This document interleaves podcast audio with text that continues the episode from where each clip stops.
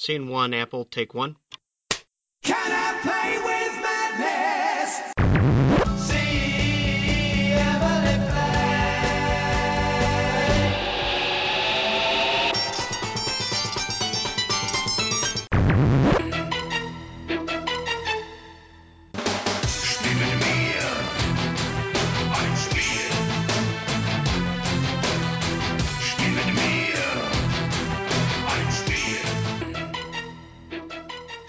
Bonjour à toutes, bonjour à tous, vous écoutez Playtime, l'émission d'Artzone Chronicles consacrée aux jeux de société. C'est le format Les Acteurs Ludiques, le format mensuel, on espère que le format continue de vous plaire, qu'on est revenu sur iTunes, on a eu un petit souci de flux RSS. Euh, si on n'y est pas encore, c'est qu'on y bosse toujours. Rappelez-vous le, le tout premier épisode du format Les Acteurs Ludiques, euh, vers mars 2015, on avait reçu Guillaume, euh, alias Shifumi, qui nous avait parlé de son évolution euh, et du passage de Philosophia chez Trick Track. Aujourd'hui, on reçoit un homme, un homme dont, dont la parole saura vous rappeler des, des événements plus ou moins heureux de l'actualité récente, le Brexit euh, à la fois de l'Union Européenne et de l'Euro 2016. Oh, Euh, parlons pas des choses qui fâchent, voyons. L'équipe anglaise brillamment sortie par, euh, par Oh, rappelons-le, un- ça, un- si j'avais quelque chose à foutre de ça. par un pays dont, dont l'équipe est constituée de la moitié des, des habitants, l'autre moitié Mhm. des, des habitants c'est c'est Björk, les membres de Sigur Rós et de Stafir, donc l'Islande. Euh, cet homme, il a également rejoint Trick Track euh, en 2015, c'est ça? C'est bien ça. mais a aussi brillé derrière euh, des projets Kickstarter aussi brillants que Conan, que le 7 continent, qu'Outlive, en tant que community manager. Et euh, on va en parler au cours de cette interview. Cet homme, c'est Jamie, Jamie Johnson, aka Whelpslayer, mais qu'on va appeler Jamie durant cette interview. Ça, Bonjour ça Jamie. suffit. Sinon c'est un peu long. Bonjour, merci. Et euh, donc comme d'habitude, hein, on va revenir un peu sur ton parcours, euh, on va y inclure l'arrivée chez Trick Track, et puis après on va se concentrer vraiment sur euh, le rôle de community manager, est-ce que c'est un métier, en quoi est-ce qu'il consiste, etc. Et on finira par euh, les usuelles euh, questions culturelles et questions à la con. C'est parti. Allons-y. Alors ton parcours, d'abord peut-être euh, le parcours en dehors du jeu, qu'est-ce que t'as fait comme études, qu'est-ce que t'as ça suivi comme Alors, parcours Mon, mon euh, parcours est assez long en fait. À la base, je suis dans le bâtiment. Je suis ingénieur en bâtiment à la base. Euh, mais comme tout joueur qui se respecte, j'ai joué toute le longue de mes études. Euh, j'ai pas, fait que jouer. J'ai fini mes études quand même. Mais bon. Euh, et c'est un petit peu mon, mon premier pas sur mon parcours, on va dire. C'était en, en aidant à ouvrir un magasin de jeux de soci- société en Angleterre à Sheffield. Donc tu es d'origine euh, anglaise, Oui, bien et sûr. euh, donc tu es arrivé en France quand peut-être euh, rapidement? Oh, 2001. 2001, d'accord. Et je suis retourné il y a 5-6 ans maintenant pour faire des études. D'accord, ouais, donc, donc euh, des, des études de- d'ingénieur en bâtiment, et donc le, la bifurcation, tu étais toujours joueur, c'est ça? Bien sûr, ouais. Et euh, la bifurcation se fait avec l'ouverture d'un magasin de jeux, jeux société. Euh, bah, non, pas trop en fait. J'étais toujours parti sur sur une carrière de- dans le bâtiment à ce moment-là, mais c'était mon premier pas, on va dire professionnel dans le jeu de société, c'est-à-dire le vente, l'organisation des événements, des euh, des groupes, des clubs, tout ça, tout ça, où j'étais assez euh, grand, enfin pas grand, mais active, on va dire dans la dans la communauté de War Machine à l'époque. Euh, j'ai créé un ou deux événements, donc certains servent toujours aux qualifications pour l'équipe anglaise, ce genre de choses, donc euh, c'est assez bien. Mais en fait, le, le bifurcation, en proprement dit, c'est quand je suis retourné en France euh, pour le travail, parce qu'on va dire mon mon sensei du bâtiment était ici en France, et je suis retourné parce que la plupart de mon boulot ça se passait euh, ici. Donc je suis retourné à Paris, à habiter avec euh, ma copine à l'époque, et en fait, euh, bah, le premier ce que j'ai fait, comme tout joueur qui se respecte, c'est que j'ai trou- trouvé un boutique de jeux pour pouvoir me poser et jouer. Et cette boutique-là, c'était Uchrony Games à Paris. Et en fait, tout simplement, quand moi je suis arrivé, le scène de War Machine en Angleterre, la communauté était assez développée, mais enfin, enfin, ça faisait 2-3 ans que j'étais dedans. Mais quand je suis arrivé en France, c'était pas aussi développé. C'était au point où on était il y a, il y a 2-3 ans avant en Angleterre. Donc du coup, je me suis, j'ai commencé à refaire exactement du même chose que j'ai fait avec le magasin de jeux en Angleterre, c'est-à-dire que j'ai aidé Vincent, le propriétaire, à monter son communauté. Et éventuellement, un jour, il y a le patron de Victoria Game, le distributeur de War Machine qui s'est pointé et qui a dit, voilà, c'est du bon boulot, tout ça, etc., etc. Je cherche quelqu'un qui euh, qui connaît le produit, qui sait vendre, tout ça, tout ça. Est-ce que tu connais quelqu'un? Je dis, oui, oui, potentiellement. Je t'envoie son CV. Bah, je lui ai envoyé mon CV, bien sûr. Et ouais. ça, c'était mon, ça, c'était le bifurcation. D'accord. Donc du coup, euh, j'ai commencé à bosser chez Victoria Game pendant presque un an. Euh, après, j'ai eu quelques soucis personnels, donc j'ai dû me retirer malheureusement. Le boîte nécessitait beaucoup de boulot pour démarrer un jeu pareil. Euh, donc du coup, je pouvais pas vraiment suivre. J'avais trop d'affaires euh, personnelles à régler, on va dire. Euh, donc je suis parti, mais pendant mon, mon petite époque à, à Victoria, j'avais écrit des articles pour Ravage, le magazine, euh, sur War Machine. Et quand je suis parti, en fait, ça ça m'a le, le goût de, l'écriture à la bouche. C'est- pas un truc où je me suis vraiment intéressé avant, Euh, sauf de l'écriture d'un blog que j'avais utilisé d'ailleurs euh, pour m'appuyer sur mon boulot pour Victoria. Et ensuite, euh, j'avais recontacté Leonidas Vesperini, c'est-à-dire l'éditeur à l'époque, pour lui dire voilà, maintenant que je suis plus à Victoria, je peux parler d'autres jeux, d'autres systèmes, tout ça, tout ça, si ça t'intéresse. Il a dit oui. Donc j'ai fait un petit boulot de pigiste pendant un petit moment, pendant que je réglais mes affaires, et puis éventuellement Léo, il m'a, contacté en disant voilà, j'ai un projet. euh, le projet c'était Conan. Il m'a montré toutes les images, c'était, j'étais sur le cul, c'était fabuleux. Et il me dit voilà, j'ai besoin d'un chef de communauté qui, local, mais qui est anglophone, euh, de, de naissance, on va dire. Et il m'a dit ouais, est-ce que tu es intéressé? Et je pense que mon, mon réponse exacte c'était putain oui, je suis intéressé. Donc euh, Enthousiaste. voilà, voilà, très enthousiaste, très enthousiaste. Et donc du coup, euh, on a commencé ce projet-là, euh, Conan, ensemble, qui a plutôt bien terminé, on va dire, où j'avais plus ou moins rempli le rôle de, de community manager et, et pas mal d'autres choses aussi. Ouais, on en parlera Ah. ça, ouais, de, tout à l'heure en, en précision, ouais. Voilà. Et puis pendant le pendant le projet de Conan, nous avons, enfin, j'ai rencontré plutôt Fal de Trick Track. Où euh, on a fait quelques vidéos, quelques tournages ensemble. euh, le live ASN, j'étais beaucoup euh, impliqué. Enfin, j'y étais présent beaucoup parce qu'on était juste à côté d'ailleurs sur le stand, c'était pratique. Et euh, pas longtemps après Conan, en fait, il m'a il m'a proposé un boulot chez chez Trick Track. Donc du coup, euh, voilà, jouer et parler des jeux tout le temps, enfin, en tant que boulot, ça me plaisait. Voilà. Ça te tentait bien.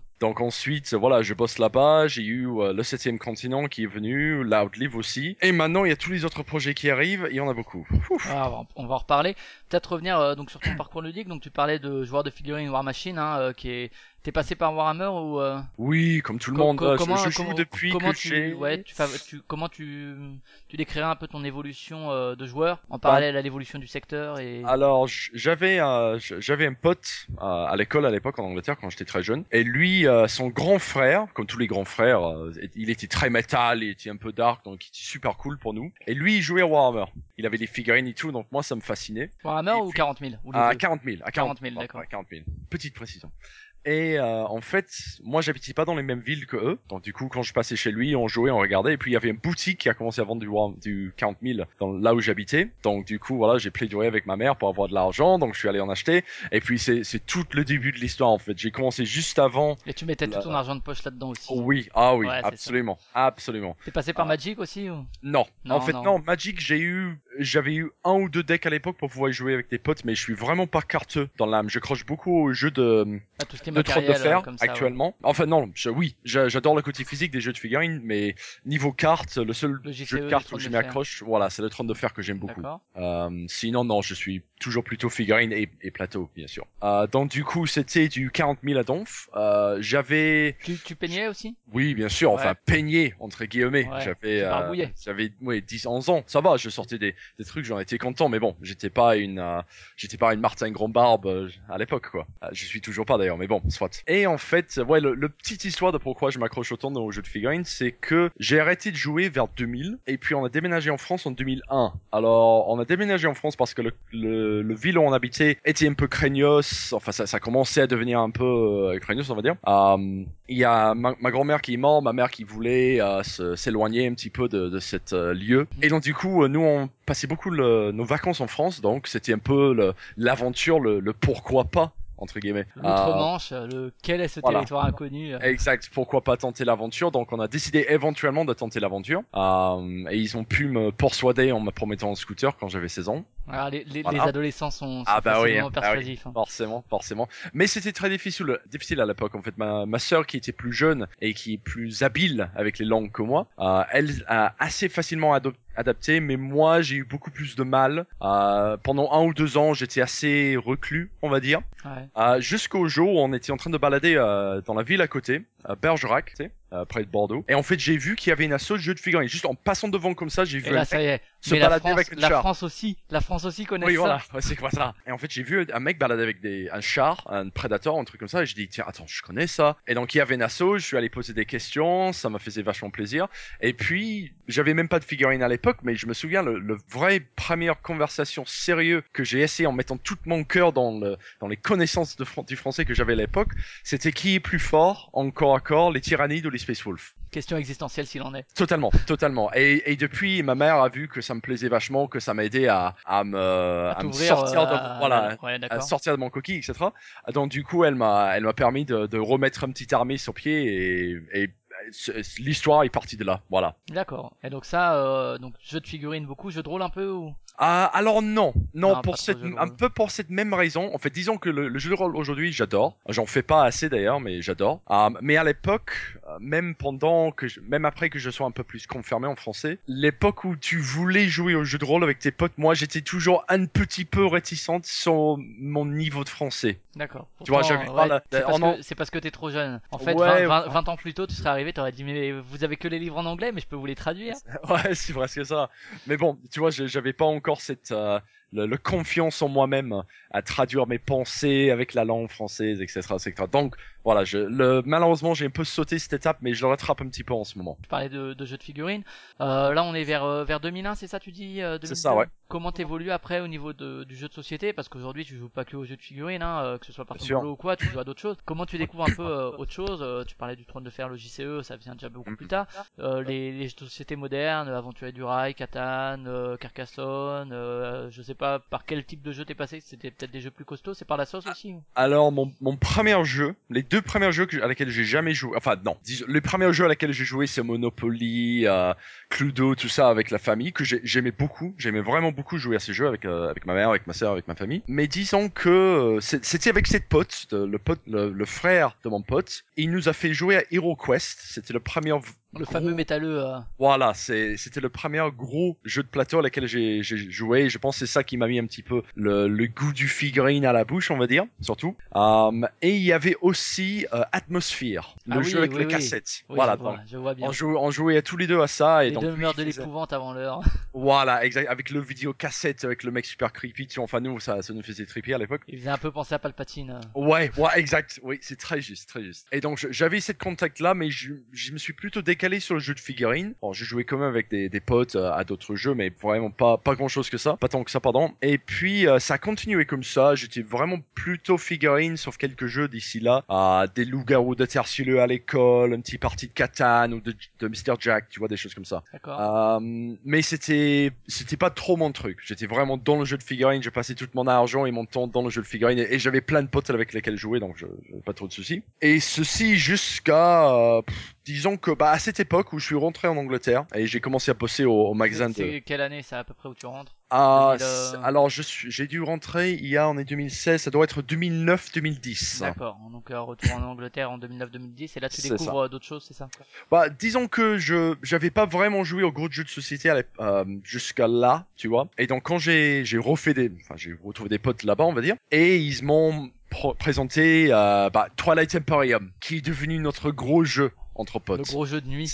J'ai passé beaucoup trop de temps avec ce jeu, beaucoup trop de week-ends passés à faire des, des parties monstrueuses. En fait, ça, ça reste une de mes jeux de pla- plateau préférés jusqu'à ce, ce moment. Le jeu de plateau de, de Trône de Fer aussi, grand fan, Ah beaucoup ouais, joué. très bien, très bien. La première version tu avais Voilà, c'est ça. La- Descent V1 aussi, on a pas mal joué. Euh, même si je peux faire beaucoup plus le V2, mais bon. Euh, maintenant, mais bon, allez. Pour le, Euh, le trône de fer, t'avais acheté les extensions aussi avec les ports, les trucs Alors, c'était, ça appartenait à mon pote celui-là. Euh, Ouais. Et lui, il avait les extensions. Donc, euh, ouais, on jouait avec le truc complet. Chaos dans le vieux monde. J'adorais Chaos dans le vieux monde. Super jeu de FFG. Avec les à l'époque du trône de fer, tu lisais déjà les bouquins euh, C'était avant que la série sorte? Alors, Moi oui. j'ai découvert le trône de fer aussi avec le jeu de plateau. euh, plus Non, moi en fait je joue. En fait, moi j'ai découvert la série parce que une des façons dont ma mère nous, nous a encouragé un petit peu, euh, c'est une- en nous achetant des livres.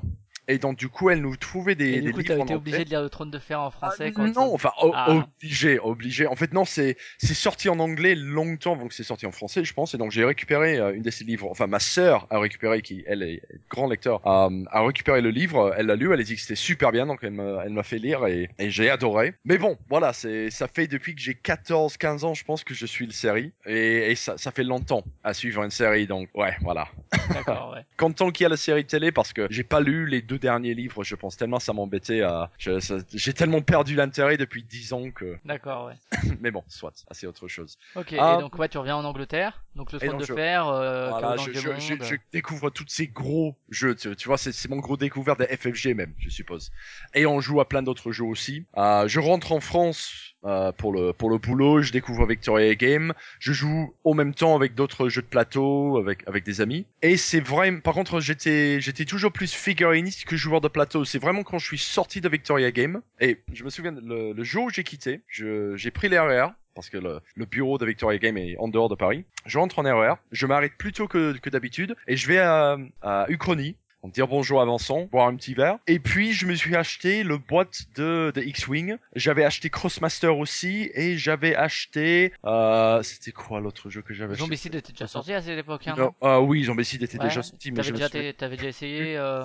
Oui, oui, bah oui, non, Zombicide c'était, ouais, c'était courant. hein. Ouais, c'était mon D'accord, époque, ouais. tu vois, je pense. Euh, non, je pense que c'était juste X-Wing et, et Crossmaster parce que je me suis dit bon, allez, maintenant que je suis sorti, je vais, voilà, je vais jouer à tous ces autres jeux que que j'ai envie de jouer, mais voilà, quand tu, ça me prenait beaucoup de temps le boulot chez Victoria Game et puis le reste du temps, bah tu jouais à War Machine parce que forcément il fallait, fallait rester dans la machine. Euh, et c'est à partir de ce moment-là où je me suis un peu étendu ma vision, on va dire, élargi ma vision. D'accord, mais finalement, ouais, t'as pas eu un parcours de, de Puerto je- Rico, Ah, de. Kailus et compagnie. C'est pas tellement Non. ton truc, quoi. Ah non non non, je, je peux te dire qu'il y a des classiques, du- des classiques entre guillemets de jeux de société. En fait, tiens, une discussion que nous avons eue vendredi même. Euh, Il y a un jeu, bah, le Witcher 3. Tu connais forcément le Witcher Ouais, 3. bien sûr, ouais. Donc tu connais Gwent, le petit jeu de cartes. qui- également, ouais. Le Donc Gwent.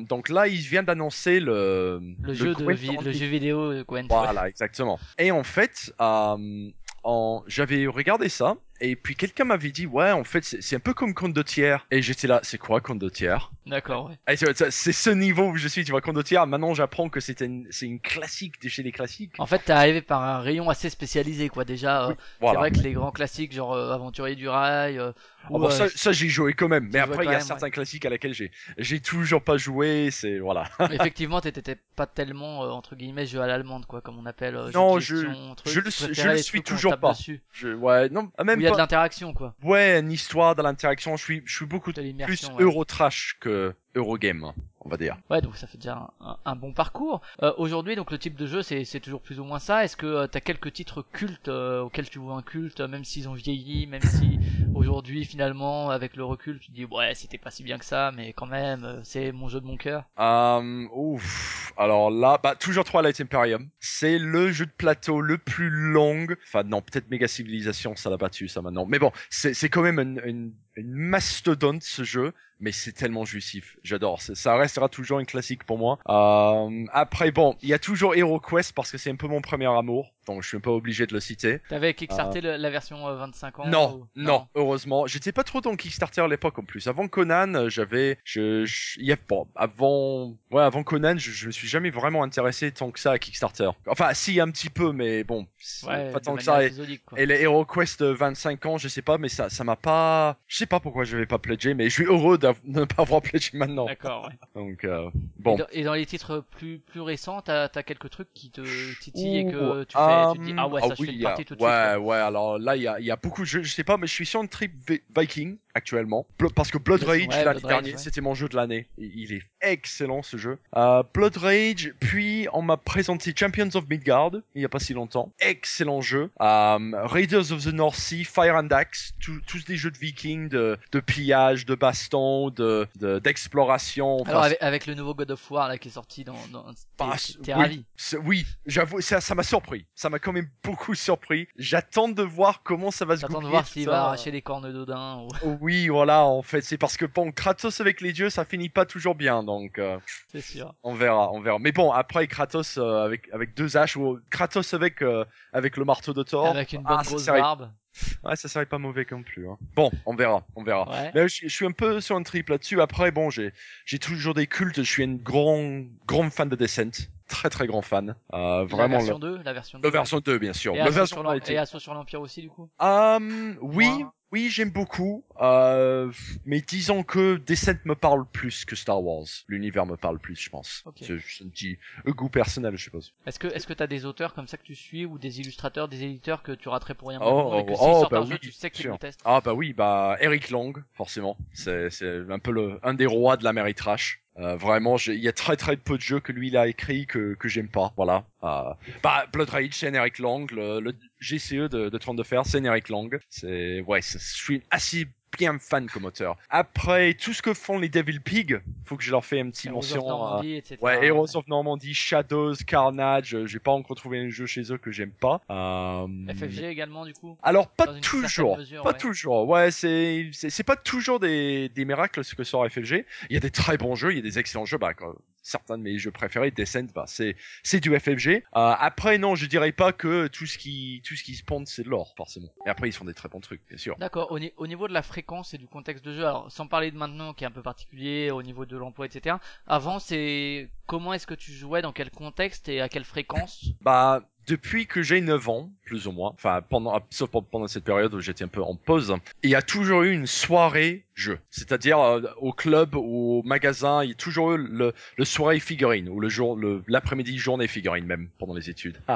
Ah. Euh, tu sais où c'est pour, pour l'instant maintenant, par exemple, c'est le club de Orléans War Games. C'est tous les tous les deux vendredis soirs, c'est figurine. Rendez-vous de boulot, n'importe quoi. Non, j'ai figurine ce soir. C'est comme la piscine. Ouais. Euh, après, ça a toujours été comme ça. Les... Généralement, c'était les jeudis ou les Donc mercredis surtout du soirs. jeu en, en, en Assos. Oui. C'est ça. Ah, ouais. ah bah c'est, j'ai du mal à, enfin non, j'ai pas du mal à jouer. Je, je joue assez fréquemment chez moi avec des amis, mais pour moi la sauce c'est un peu ça qui m'a, m'a tiré du feu quand j'étais plus jeune. Enfin tiré du feu, qui m'a mis dans le feu peut-être, je sais pas comment le dire. Voilà, je- les assos ça a une place importante dans mon cœur. Même euh, je joue au Games Workshop d'Orléans des fois. C'est surtout avec le campagne mondial de Age of Sigmar qui arrive. Et j'avoue que je suis assez fan d'Age of Sigmar. J'aime bien jouer au Games Workshop parce que j'ai passé des, j'ai passé beaucoup de temps dans les Games Workshop en étant gamin, donc c'est, c'est une partie précieuse. D'accord. Et aujourd'hui justement, euh, alors tu es toujours en Assos, tu disais, mais euh, par rapport au boulot, du coup, tu joues beaucoup plus euh, chez Trick Track le midi. Oui, ou, alors oui, on joue ou assez bien en, souvent présent- les en- midis. en présentant les vidéos, tout simplement. Ouais, bien sûr, bah oui, ça, ça fait un peu partie du taf, on va dire. Mais bon, après, on, on sort ça. Après, il y a jouer sur les vidéos, tester, expliquer un jeu et puis jouer avec tes potes. Ça, c'est pas toujours la même chose. Mais bon. tu prends, tu prends du plaisir quand tu présentes les vidéos, toujours Ouais, dans les parties oui, à réfléchir à ton coup et tout. Ouais, bien sûr, généralement. Ouais. Bon, sauf si le jeu euh, est mauvais, quoi. Mais ça, après, euh, si tu l'aurais fait chez toi, Ouais. euh, ça aurait pas, pas Il y, a changé un, il y a toujours un certain niveau de professionnalisme. Mais bon, après, je, je dois dire que pour l'instant, j'ai jamais eu de jeu où je me suis assis à la table et j'ai dit, oh non. Oh, Non, punaise, ça va. Voilà. Vraiment. euh, Et ouais, du coup, quand tu, quand tu es chez Trick Track, quand tu joues comme ça euh, sur la Trick Track TV, est-ce que déjà t'es là à dire, ok, il faut que je fasse un article dessus, machin, qu'est-ce que je vais pouvoir dire dessus, ou bien tu joues, paf, tu te laisses expliquer, tu joues, et puis tu réfléchis à ça après coup. Ah oui, non, mais généralement tu, tu laisses, enfin moi je, je laisse couler, je suppose. C'est, je peux pas parler d'un jeu que je ne connais pas vraiment. Par exemple, cet, cet article que je dois faire sur Gwent et Condottiere, bah, j'ai joué pas mal à Gwent sur le Witcher, mais j'ai jamais joué à Condottiere. Donc avant que je puisse vraiment terminer cet article sur les comparaisons, et surtout il y a un petit peu de drama dans cette histoire, euh, il faut que je joue aux deux pour, pour vraiment avoir le, le mentalité dedans, on va dire. Donc c'est, voilà, c'est un petit peu ma façon de faire. Et puis c'est une excuse pour, pour jouer plus. Ouais, ouais, bien sûr, ça, il y y a toujours une bonne excuse. Ah Est-ce bah oui. que, euh, est-ce que, euh, du coup, euh, tu parlais de ton travail en boutique, etc. Est-ce que tu as eu une envie à un moment de devenir professionnel dans, en dehors de, de devenir community manager par la suite? Et euh, mais est-ce que, un moment, avant de d'arriver chez Trick Track et de devenir community manager sur Conan, un peu par hasard, apparemment, on en reparlera. Mais est-ce que tu avais cette envie de devenir pro dans le jeu de société, que ce soit auteur? Est-ce que tu as des protos euh, dans des cartons Euh, que t'oses pas sortir parce que tu penses qu'ils sont Non, mauvais, ou- non, pas vraiment, pas vraiment. J'étais, j'avais écrit des scénarios pour certains jeux avec des amis, ben, quand j'étais en Sheffield, etc. On avait hypothésé de, même d'un jeu de figurines, mais bon, c'est le genre de choses où, voilà, tu, des hypothèses. Euh, je peux pas dire que je cherchais activement à rejoindre le, le milieu. C'était toujours, éditeurs, etc. non plus, t'as pas postulé non, chez des éditeurs, non, euh. non, non, non, non, c'est, je, je dois, je dois avouer, ça, ça m'est un peu tombé dessus, tout ça. Donc, du coup, euh, j'ai, bon, tant que je suis, hein. Et du coup, est-ce que avant t'allais, euh, bon, tu parles des associations, des soirées jeux, est-ce que t'allais sur des événements ludiques, type Essen, type la Gen Con, type euh, ou au Royaume-Uni ou Cannes, euh, Euh, alors, avant, je faisais, avant d'être euh, pro dans le milieu? Euh, alors, je faisais beaucoup de d'événements pour les jeux de figurines, donc les tournois, des choses comme ça. Après, des événements style Cannes, Périludique, SN, non. D'accord, ouais, donc c'est Après, il y a- y chez. Après, il y a des événements genre Salute en Angleterre, où ça, je le faisais. Et du coup, quand t'arrives chez Trick Track, donc euh, avant t'étais arrivé chez Donc tu en as parlé, hein, c'est c'est euh, lors des Suns que t'as noué contact, euh, que Trick euh, que Fal euh, a discuté avec toi, etc. Et finalement, ça s'est fait comme ça. Donc c'est Trick Track qui est venu vers toi et non l'inverse, quoi. C'est toi, t'avais le plaisir d'écrire, Mhm. mais je- mais c'est pas toi qui est venu en disant vers Trick Track, bon, écoutez, ça serait bien que vous vous écriviez en anglais. Moi, je connais les figurines, vous écrivez rien dessus. Ce serait peut-être bien de m'engager. C'est eux qui sont venus vers toi euh, C'est avec bien ça, ouais. Ouais, totalement, Ouais. totalement. Donc au, au départ, la, la mission de départ, c'est pourquoi que Fal est venu vers toi finalement? Hum, bah disons que bah d'après c'est lui qui m'a expliqué mais c'est ils, ils ont eu une live à à SN Ah, il y a live, deux là, ans ouais, maintenant, voilà. c'était en 2014, ouais. C'est ça, ouais. Ils avaient laissé Et- la caméra tourner, je trouvais que c'était une super bonne voilà, idée. ça. Et personne ça. venait parler, je trouvais ça dommage. ça- Oui, de, de- bah, que- moi, moi, je venais avec Ouais, Goreto, un, un autre mec qui, qui bossait sur le stand de, de, de Conan parce que j'avais organisé toute le, le sortie Conan pour SN. Et donc j'animais le stand avec euh, avec Goreto, avec euh, avec David Bertolo, etc. Et en fait, le stand de, de, de Trick Track était juste à côté. Donc du coup, euh, nous, qu'on avait rien à faire ou causer voilà, on, on allait causer un petit peu avec Fal, discuter. Si on avait des jeux, on passait devant. Fal nous demandait ce qu'on avait acheté, donc on le présentait. Euh, tout ce genre de choses. Et il m'a dit que c'est là où il a un peu vu que j'avais l'esprit pour pouvoir le faire. Et puis on a fait des tournages sur Conan. Euh, J'avais organisé une grosse journée de tournage où on a fait venir donc tous les artistes, les auteurs. On a fait venir euh, Adrian Smith de l'Écosse pour pouvoir faire une interview, tout ça, tout ça. Et donc oui, il a vu de, de quoi, de quel bois je me chauffais, on va dire. Et, et c'est venu de là. C'est rigolo parce que vous avez pas vraiment la même sensibilité en termes de jeu, on va dire. Non, pas du tout, mais après, bon, c'est c'est ça qui fait un petit peu la force de Trick Track. Fall, il aime bien les jeux allemands. Mops, il aime bien les jeux asiatiques un peu bizarres. Euh, Guillaume, il aime bien un peu tout. Et moi, je suis très Améritrash, Eurotrash qui intéresse un petit peu moins les autres, on va dire. Sauf peut-être Guillaume, mais il veut pas l'avouer. C'est un message, euh, Guillaume, si tu écoutes cette interview. Et du coup, euh, quand il quand il vient vers toi, qu'il se rend compte que finalement, tu aurais peut-être quelque chose à apporter à Trick Mhm. Track euh, d'un point de vue du contenu euh, et d'un point de vue aussi de la langue, hein, sans aucun doute. Euh, qu'est-ce qui qu'est-ce qui te dit comme comme chose que tu pourrais apporter à Trick Track et qu'est-ce qui qu'est-ce qui te pr- propose comme mission entre guillemets principale? Bah, au début, c'est pour faire plus ou moins Trick Track Angleterre, donc ça, ça en faisait une grande partie de la discussion. Chose Il qui y, a- s'est il y avait donc le but déjà d'inter- d'internationaliser Trick Track. Oui, bien sûr, c'est ça, c'est ça. Euh, là, le truc est toujours en discussion parce que bon, bah, tout, en- bien sûr, on est soutenu principalement par Asmodee, Trick Track, euh, et pas non pas non pas propriétaire d'Asmo, propriété d'Asmodee, comme beaucoup aiment bien dire pour une raison qui m'échappe. Euh, qui, qui nous a pas mal soutenu avec le, le trick track anglais de, au début et puis avec tout le toutes les achats qu'ils ont fait toute le, le- façon dont ils sont en train de revoir leur structure actuellement ça bah, le soutien a un peu disparu donc du coup on sait pas trop ce qu'on fait en ce moment avec le site euh, le trick track site anglais Euh, mais bon on va Donc ça voir faisait partie de tes missions en tout cas d'inter- d'internationaliser voilà. Trick Track, ce qui est difficile parce que Board Game Geek reste une référence. euh, bah alors, oui, euh, ah oui bien surtout sûr que là, là récemment ils ont revu un peu leur charte graphique qui était très très très vieillotte avant. oui, heureusement, Là ils ont un peu re- revu leur truc euh, qui fait que c'est un peu plus moderne.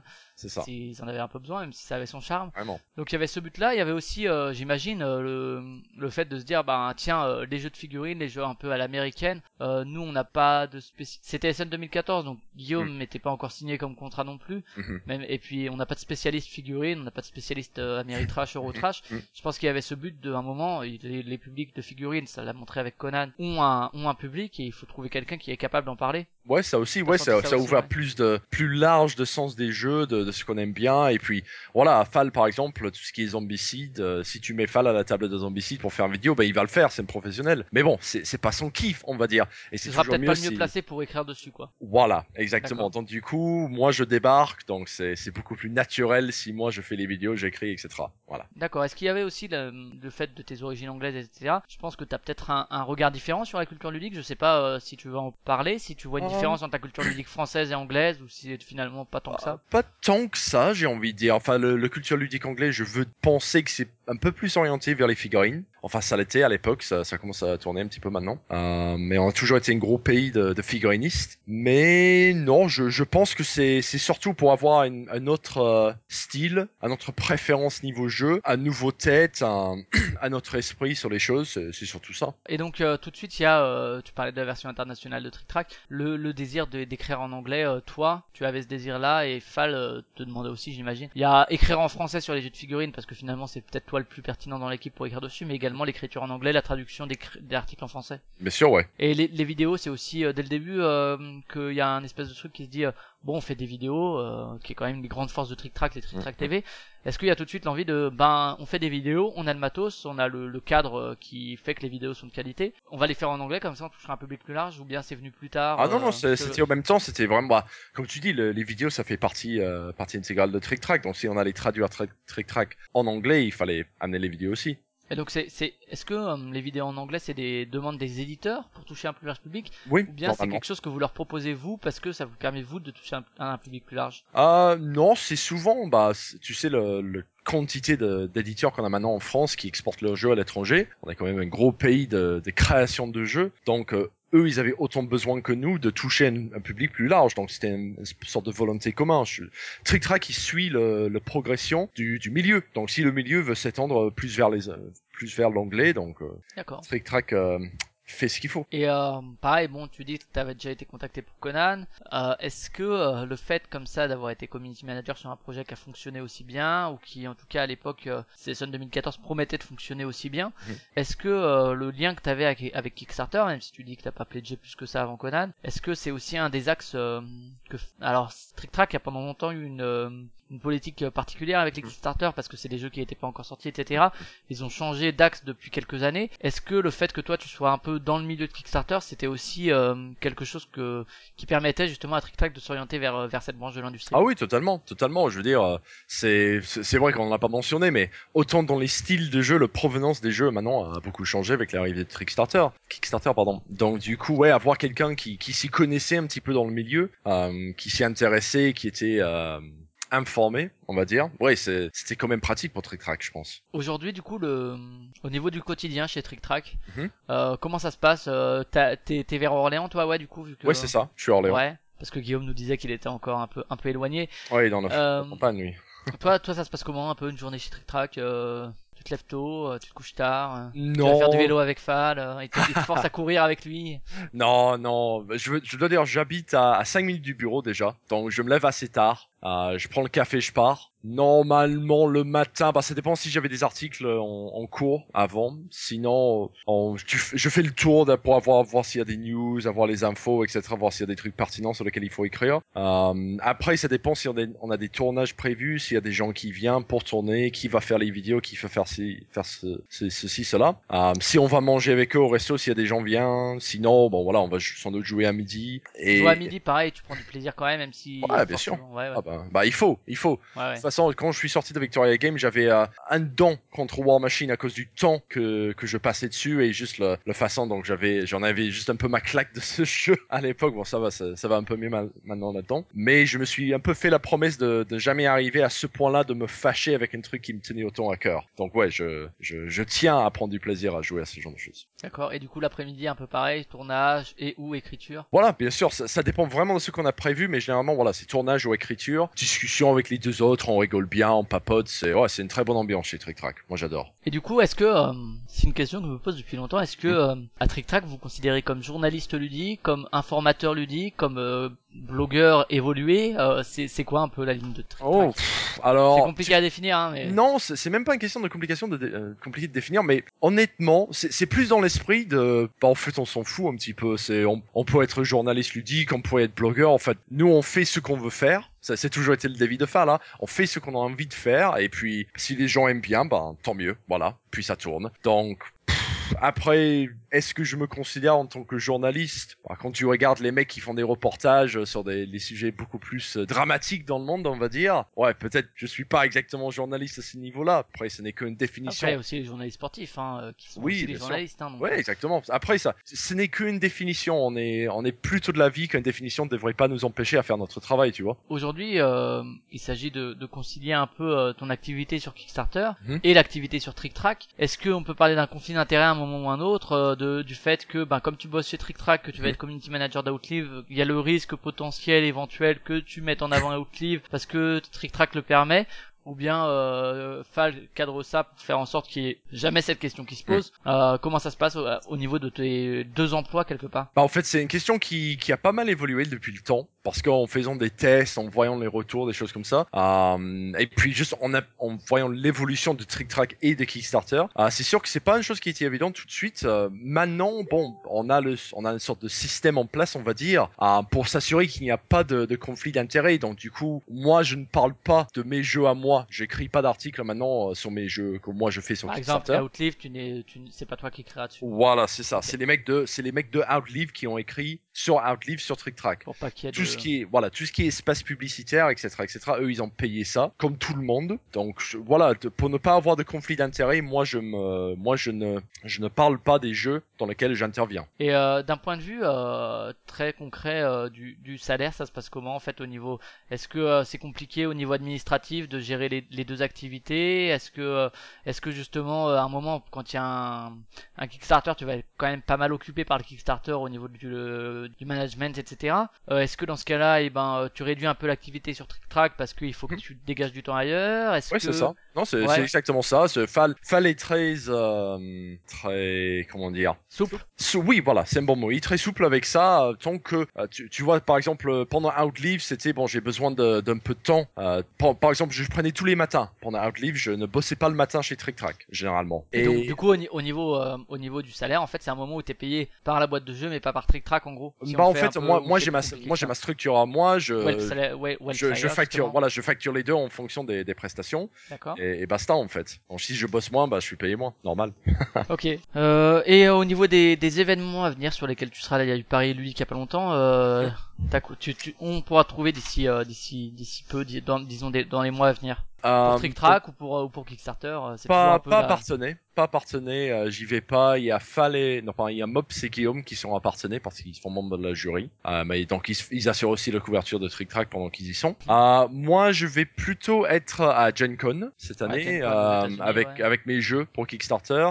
Je serai à SN aussi sans doute un petit peu pour Trick Track et pour mes jeux à moi. Là aussi, Euh, là aussi pour Trick Track, l'intérêt c'est que hum, le fait de la langue, tu crées plus facilement du réseau à, à l'étranger. Quoi. Voilà, exactement, exactement. Euh, donc il y a ça et, et donc il y a ça et Orléans joue, bien sûr, logique. Et, et c'est c'est un peu tout pour l'instant. Mais bon, voilà, c'est c'est les c'est les gros qui arrivent de toute façon. D'accord, ok. Bon, on va on va passer vraiment sur euh, sur ton rôle de community manager. Donc tu dis, euh, c'est ça m'a surpris quand t'as dit finalement que, euh, que Kickstarter avant tu connaissais pas forcément beaucoup avant Conan. En fait, c'est un peu un hasard qui t'a fait découvrir Conan, c'est ça? Oui, ça C'est, bah oui, euh, c'est Leonidas qui t'a dit, ah, on travaille là-dessus. C'était c'était quelle année ça? 2014 du coup? Oui, c'était ça, début 2014. Est-ce que c'est un moment Est-ce que c'est donc Fred Henry avait pas encore parlé du proto sur Trick Track Euh... Parce que il a il a il a beaucoup communiqué là-dessus, etc. C'était Bien sûr, est-ce qu'il avait parlé? Je me souviens plus. Je me souviens plus s'il avait déjà parlé à cette époque-là. Et donc le, le contrat de base en fait c'est euh, enfin pas le contrat euh, écrit mais le l'accord de base c'est euh, ah on fait ça est-ce que tu veux y participer? C'est ça Plus ou moins, ouais.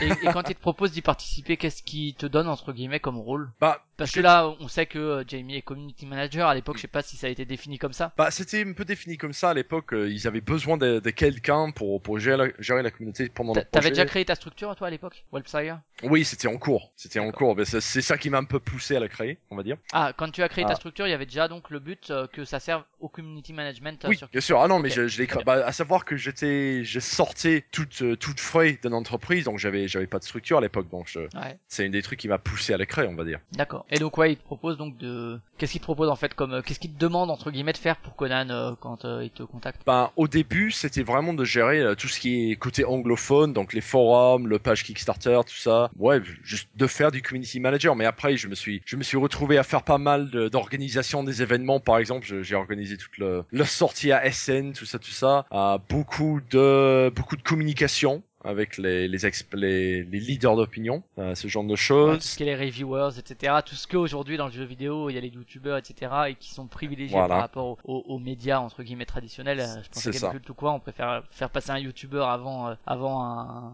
un mec de Gamecult Mm. par exemple. Mais euh, ouais, donc ouais, il y a tout ce qui est euh, les reviewers, etc. Donc le contact. Exact. Donc Ouais, j'ai ok. géré tout ça. Euh, ensuite, on avait.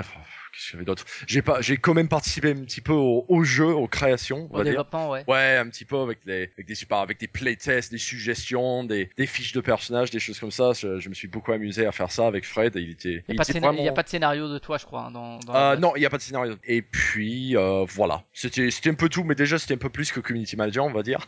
Ouais, ouais. Et puis avec Septième Continent, bah ça, ça a é- évolué, on va dire. Ouais, on va on va rester un peu sur Conan. Au niveau, euh, donc tu dis que Léonidas vient vers toi pour, enfin vient vers toi et vous discutez de ça et puis finalement il dit pourquoi tu participerais pas? Euh, au moment où il t'en parle, est-ce que tu étais déjà euh, dans une volonté professionnelle de te dire euh, Kickstarter monte clairement euh, depuis Zombicide etc. Dans le jeu de société ça monte. Dans les autres milieux aussi, mais dans le jeu de société particulièrement. Est-ce que toi, euh, avant même qu'on te parle de Conan, tu te dis il y a, y a, y a un filon, forcément ça, ça brasse plus d'argent, à un moment il va y avoir besoin de quelqu'un qui a les compétences de communiquer? Euh, bah en Ou fait, bien c'est venu non, après, c'est Conan non, qui est venu non, avant. Non, pas, pas vraiment en fait. Je, je connaissais Kickstarter, je- j'avais cette sensation qu'il allait devenir un gros truc, mais que ça allait devenir un gros, euh, une gros base, on va dire. Mais je ne me projetais pas du tout là-dedans. Et comme je disais, quand j'ai sorti de, de Victoria Game, je- j'étais vraiment un peu le cul entre deux. Enfin, non, pas le cul entre deux chaises, mais je, je vaguais un petit peu. J'avais beaucoup de soucis personnels à régler. quoi Donc, faire. je- euh, donc mon, mon, mon carrière professionnelle, je j'y réfléchissais pas trop à l'époque. C'est vraiment Léo qui m'a tombé dessus à cette époque qui m'a un peu redémarré la machine. Et donc le fait qu'il te relance après, toi tu as monté ta structure, donc le Wellflyer, et euh, à partir de là, euh, tu fais le test entre guillemets, tu, tu valides tes compétences sur, euh, sur Conan parce que ça. C'est le, pre- le premier euh, le Enfin, premier projet. je, je valide, je découvre mes compétences sur Ouais, Conan. ouais. Je- tu je- les découvres puis tu les valides quoi, tu te dis ok Voilà. ça marche, ça veut dire que j'ai les compétences de faire Mhm. ça. Euh, C'est-à-dire que c'est le, donc le premier projet sur lequel tu as travaillé et sur lequel ça, ça a abouti. Alors c'était c'était pas le premier Conan, c'était pas le premier. Ah, le premier que j'avais fait, c'était un jeu qui s'appelle World of Yoho ah avec oui, Volumic. euh, des éditions vol-. Exactement, voilà. Et ça, j'avais fait bah, après que, que Con- après qu'on m'a proposé Conan, mais avant que le Kickstarter ait eu lieu, j'avais commencé à faire pas mal de, de, de mouvements sur Conan, et donc du coup, les mecs de Volumic m'ont un peu contacté aussi. Et c'est là vraiment où j'ai découvert mes, mes capacités, je les ai affirmées, et puis j'ai tout apporté sur Conan, mais de manière euh, exponentielle, on va dire. D'accord, ouais, donc il y a quand même Conan qui est venu avant au niveau de la proposition. Ensuite, il y a Volumic, donc tu as réalisé la, la campagne, puis Conan la campagne. C'est ça. Euh, au niveau de, enfin, ces compétences, tu les avais forcément avant, hein, de, de communication, de relations publiques, etc. Comment tu as réinvesti en fait ces compétences? Est-ce que ça devient de la boutique? Est-ce que ça devient de ta façon de jouer Euh, Un peu de tout, en fait. Parce Je- que je forcément, un pense que projet ça- marche, t'en fais partie. Ouais, en- donc, euh, honnêtement, le, ça, ça vient de tout. Honnêtement, ça vient du, f- de ma façon de, juste du fait que je joue, que je suis un grand joueur, que j'ai bossé en, que j'ai bossé en boutique. Enfin, je suis en même temps joueur. J'ai bossé en boutique. J'ai bossé pour le distributeur. Là, je bosse pour les créateurs. Je veux dire, j'ai fait toutes les échelles pratiquement de, du, de l'industrie. Donc, du coup, j'ai, j'avais une vision assez large, au sens du mot, euh, euh, sur, ouais. tout ce que le, oui, tout ce qui était compris dans le, dans le projet, dans un projet de jeu. Après, euh, c'est vrai que Kickstarter, il y a des dimensions psychologiques, etc., qui sont pas faciles à analyser, qui marchent aussi par l'expérience, etc. Oui. Toi, euh, Et après, je reste un joueur, donc je Ouais. sais ce qui me plaît, ce qui me plaît pas.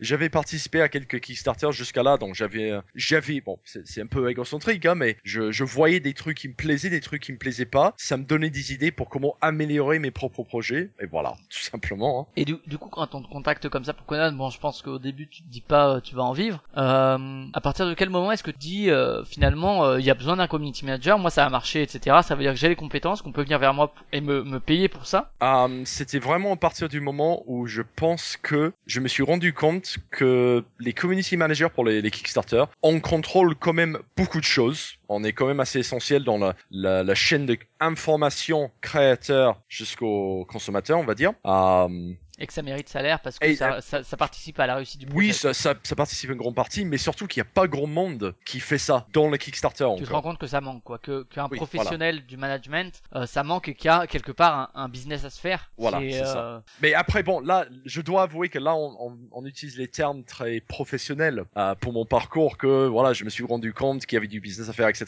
Honnêtement, main sur le cœur, je me suis dit, waouh, ça m'a vraiment amusé de faire ce projet. De créer Conan, c'était vraiment une sacrée aventure. Je suis sacrément amusé. J'ai découvert plein de choses.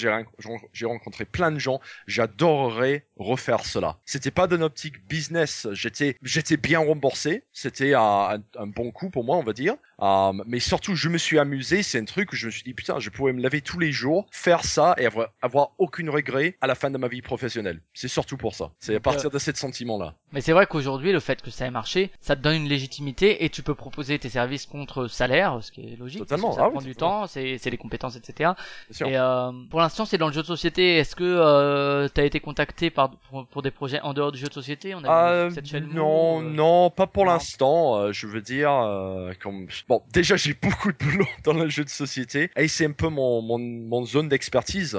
Donc non, on m'a pas contacté pour cela, mais bon après je je me suis pas je suis pas sorti du domaine non plus. J'ai j'ai pas vraiment eu besoin. Je n'ai pas de euh, j'ai déjà assez de taf et ça et ça me plaît vraiment. Je ne sais pas si j'aurais autant de passion à faire euh, j'ai fait un Kickstarter pour un sac à dos euh, parce que je voyage beaucoup. Je voulais un, un, bon sac à dos. Il y avait un sac à dos qui, qui tournait qui s'appelle Slicks euh, sur Kickstarter qui avait l'air super intéressant. Bon, le produit, le produit est très bien. Euh, c'est vraiment un truc utile, c'est assez innovatif, c'est un bel projet. Après, est-ce que je voudrais moi-même faire un projet là-dessus? Je sais pas, je sais pas. Tu, tu vois, quand j'ai Outlive, même un septième continent, je me suis bien éclaté à faire les petites histoires pour les mises à jour, d'un petit peu plonger dans le dans le, le délire du jeu. Et c'est pas dans tous les domaines qu'on peut faire ça. Et euh, donc euh, si on fait un peu l'historique du projet, donc Conan pour lequel t'es contacté en premier, Mhm. le monde de Yo, World of Yoho, donc euh, sur euh, donc euh, qui la campagne a eu lieu avant celle de Conan, puis Ah ah. Conan, Mhm. et ensuite le septième continent, on bascule tout de suite sur le septième continent. Ouais.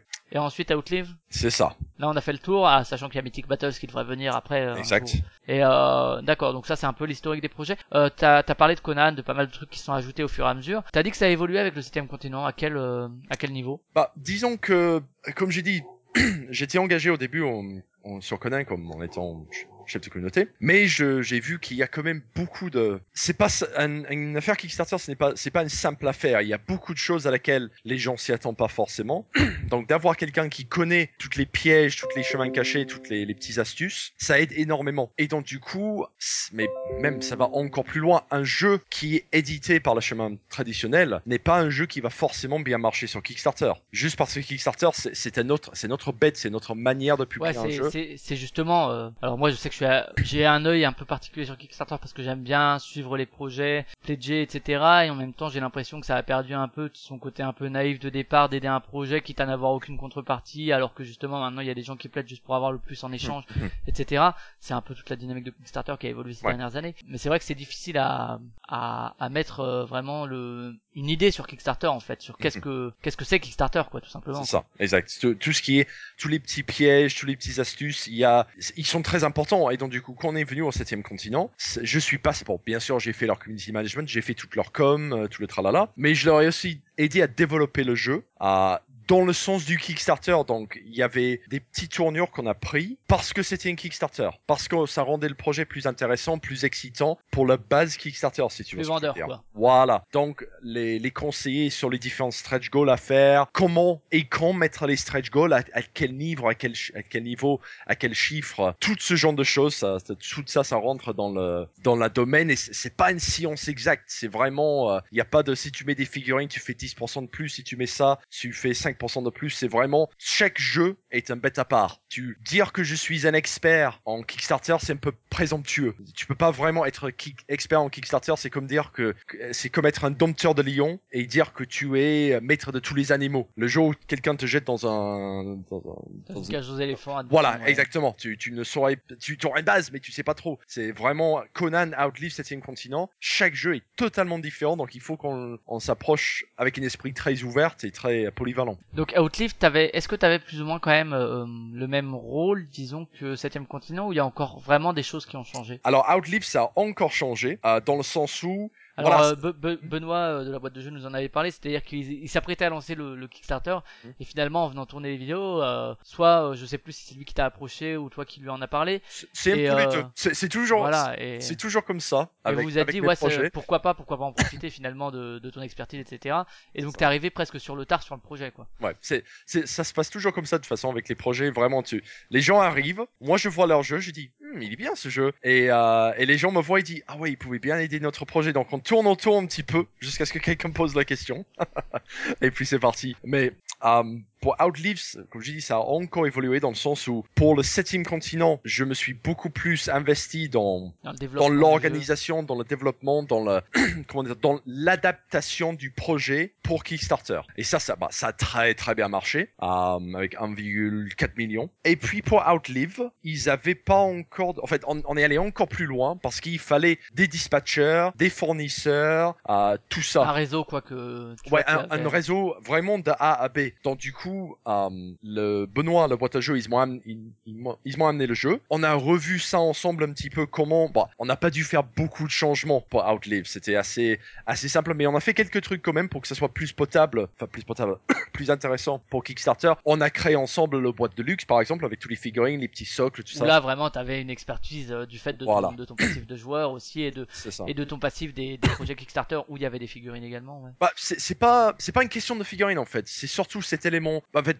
Kickstarter, ça te permet de faire des trucs cool, tout simplement. Faire un Kickstarter et faire juste un jeu de base, ça sert à rien. Ça c'est vraiment D'ailleurs on l'a vu sur la sur la campagne où la plupart des gens sont dirigés vers la vers la Ah version oui, de luxe. totalement. C'est quand tu viens sur Kickstarter, c'est pour le même prix. Enfin non, c'est- souvent plus cher. Mais par exemple, tous les centaines de figurines que- qui étaient compris dans la boîte d'Outlive sur les petits socles avec les avec tous les jetons en 3D tout ça, tu peux pas faire ça dans un schéma traditionnel. Ça coûte trop cher à développer et Mais trop en, cher. en à- même temps, en même temps, euh, on en discutait dans, dans Proxy Jeux il y a peu. Euh, j'avais, il y avait Maxime qui disait, ben moi j'ai pas pledgé parce que finalement, d'un point de vue du gameplay, là, les, les figurines sont finalement facultatives et donc Ouais. il aurait pu être fait par voie traditionnelle sans les figurines avec des meeples. Et donc là, c'est vraiment, moi je lui disais, oui, là c'est clair que dans Ah non, Outlive, pour moi, c'est du pur esthétique et de la pure immersion. Ah non, mais c'est sûr. Après, c'est. Mais bon, là-dedans, il y a aussi un penchant, il y, a, il y a un équilibre à atteindre, si tu veux. Par exemple, Conan. Conan, c'est un jeu où, si tu arrives à jouer avec chaque figurine, chaque scénario, chaque pièce d'équipement, chaque carte, chaque. tout. Tout, tout, tout qu'on a mis dedans, et ben bravo. Franchement, il y a tellement de matos là-dedans que si tu rates un ou deux trucs de gameplay parce que tu, tu achetais pas cette extension-là ou cet exclus- exclusif-là, franchement, c'est pas grave. Mais Outlive, tu ne peux pas, on pouvait pas vraiment fournir du contenu exclusif payant euh, dans un jeu pareil. Tu vois ce que je veux dire C'est euh, comme dire Ticket to Ride, bah en c'est, fait, euh, pas du tout un jeu de figurines, quoi. C'est un jeu de Ouais. gestion euh, avec des figurines pour le coup. Ouais, mais c'est oui. En fait, non, c'est c'est une euro, c'est Eurogame, limite un euro trash. Mais il a une forte esthétique et les figurines aiment aident Ah, à, esthétique, ouais. Oui, ça aide à l'esthétique, ça, ça t'aide à plonger dans l'expérience du jeu.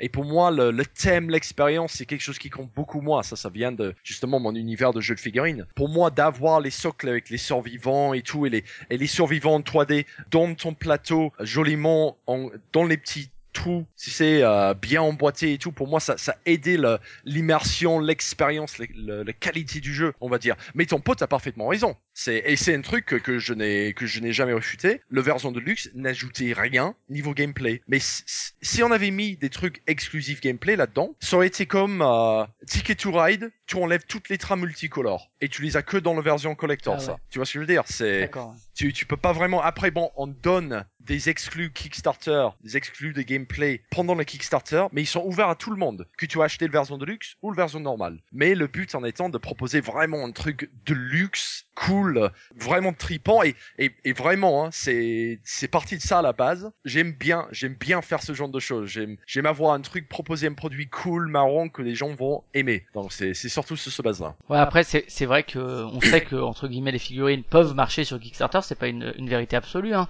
parce que il y a sûrement des projets à figurines qui sont cassés cassés la gueule, mais mais euh, c'est vrai que là là tu parles vraiment comme le passionné où tu te dis moi si j'avais pledgé j'aurais aimé avoir ça pour avoir plus d'immersion. C'est vrai que c'est difficile quand on est client de se enfin quand on analyse un peu le truc de se dire est-ce qu'ils ont mis des figurines pour faire plus de pour faire plus de fric? Ou est- là la façon dont on parle c'est fait très euh, très passionné quoi. C'est vrai que c'est moi en tant que joueur j'aurais aimé avoir des figurines pour l'immersion et c'est vrai que ça fait pas du tout businessman quoi. Ah Bah après, bon, il faut, il faut, il faut pas avoir peur de le dire. On, on fait Kickstarter. Kickstarter, c'est un boulot. Il faut gagner notre pain. Moi, j'ai un appart à payer. Voilà, les figurines, ça coûte cher, donc il me faut de l'argent. Euh, mais quand on fait un, un mode de luxe, c'est de un parce qu'on peut et de deux parce qu'on veut. C'est oui, on gagne plus d'argent, mais on vend un un meilleur produit, plus cher, bien sûr, mais qui a beaucoup plus de contenu, un contenu que tu ne trouveras nulle part d'autre. Il y a aucune autre Eurogame à la à la Outlive qui va te proposer un matériel si soigné, c'est immersif. Si tu vois ce que je veux dire. Ouais, ouais, tout à fait. Ouais. Après, euh, on pense à Kemet, par exemple, les jeux de Matago qui ont aussi des super belles Ah oui, figurines et qui, qui passent par le qui passent Totalement. par le, le circuit traditionnel aussi. Hein. Totalement. Ouais, excellent. Vraiment. Et euh, bon, si on revient un peu sur le rôle de, de community manager, même si t'as dit que ton rôle était un peu plus large que ça, euh, il y a un rôle avant la campagne, pendant et puis après sûrement. Euh, avant, c'est ce que tu disais, c'est essayer de faire en sorte que le jeu soit euh, viable sur Kickstarter, que que il soit pertinent quoi sur Kickstarter, que ce soit pas juste un jeu que t'aurais pu so- sortir en édition traditionnelle.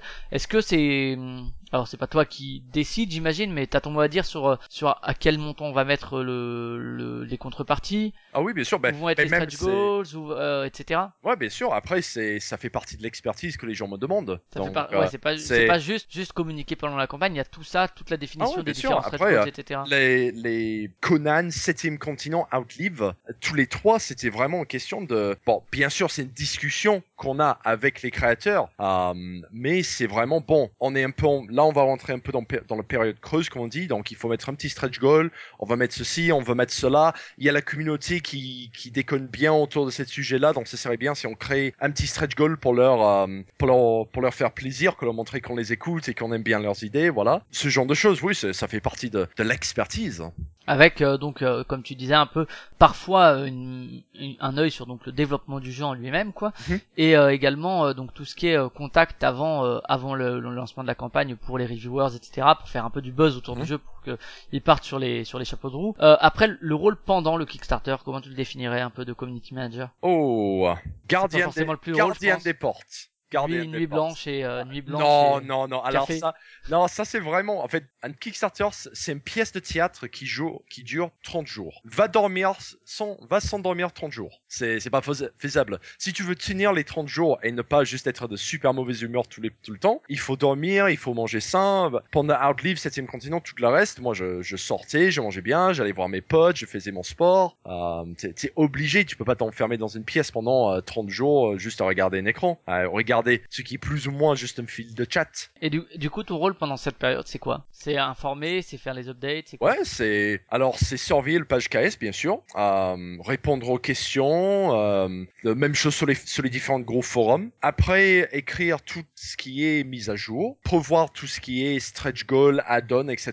Le modifier parce que il, il faut toujours être fluide parce que tu sais jamais comment un, pro- comment un produit va projet va partir ni comment il va finir. Donc il faut toujours être prêt à modifier ton plan de bataille en cours de route. Sur Conan, ça a été le cas notamment, et euh, Oh oui, Fred, ah, dit- énorme. Fred- Fred- on avait entendu Fred dire aussi que à un moment il aurait dû, il avait l'impression que lui, il aurait dû dire bon bah on est arrivé à, à, je sais plus à 2 millions ou à 3 millions, on n'a plus rien à vous proposer, si vous voulez donner ok, mais il n'y a plus rien en plus. Ouais. Ça c'est aussi euh, l'adaptation que lui il aurait peut-être euh, modifié. Ça fait partie de, de- du rôle pendant, c'est ça de, de l'adaptation, créer des nouveaux stretch goals éventuellement Ouais, euh, c'est sûr. Alors, Fred a raison, on aurait pu, on aurait pu, mais le truc c'est qu'on avait, on avait clairement le soutien. On avait, le soutien, on avait l'envie et on avait le matière pour le faire. Donc, euh, il n'y avait pas vraiment de raison que ça se fasse pas. Après, bon, ça nous a posé des soucis au long terme, mais bon, voilà, ça c'est notre histoire. Donc ça le rôle pendant, il y a toute la communication, etc. Et le rôle après, c'est c'est quoi une fois que le, le KS a réussi ou a raté Ah bah, c'est un peu le, c'est un peu toujours la même chose. hein, C'est vraiment communication. Donc tenir les backers informés de l'avancement du projet, rédiger les, les mises à jour pour les tenir bien informés. Ah, là, je là je parle que du community manager. Hein. Après, je- Ouais, ouais. toutes les autres rôles, il y a un tétrachier de choses à faire. Mais euh, voilà, le community manager, c'est vraiment éviter les drames qui suivent, euh, expliquer les changements, euh, tout ça quoi. D'accord, on va parler un peu des réclamations Mhm. de manière générale. Mhm. Il y en a pendant le Kickstarter, il y a Oh ouais, oui. mettez mettez des, figurines de 3 mètres de haut, ouais, euh, faites ci faites ça. Euh, Benoît nous en a pas mal parlé dans, dans plusieurs interviews, c'est à un moment c'est faut savoir ce que tu veux avoir comme projet. Ah oui, totalement. Alors, Et donc, on te propose des trucs qui sont pertinents ou non, faut parfois en prendre, parfois.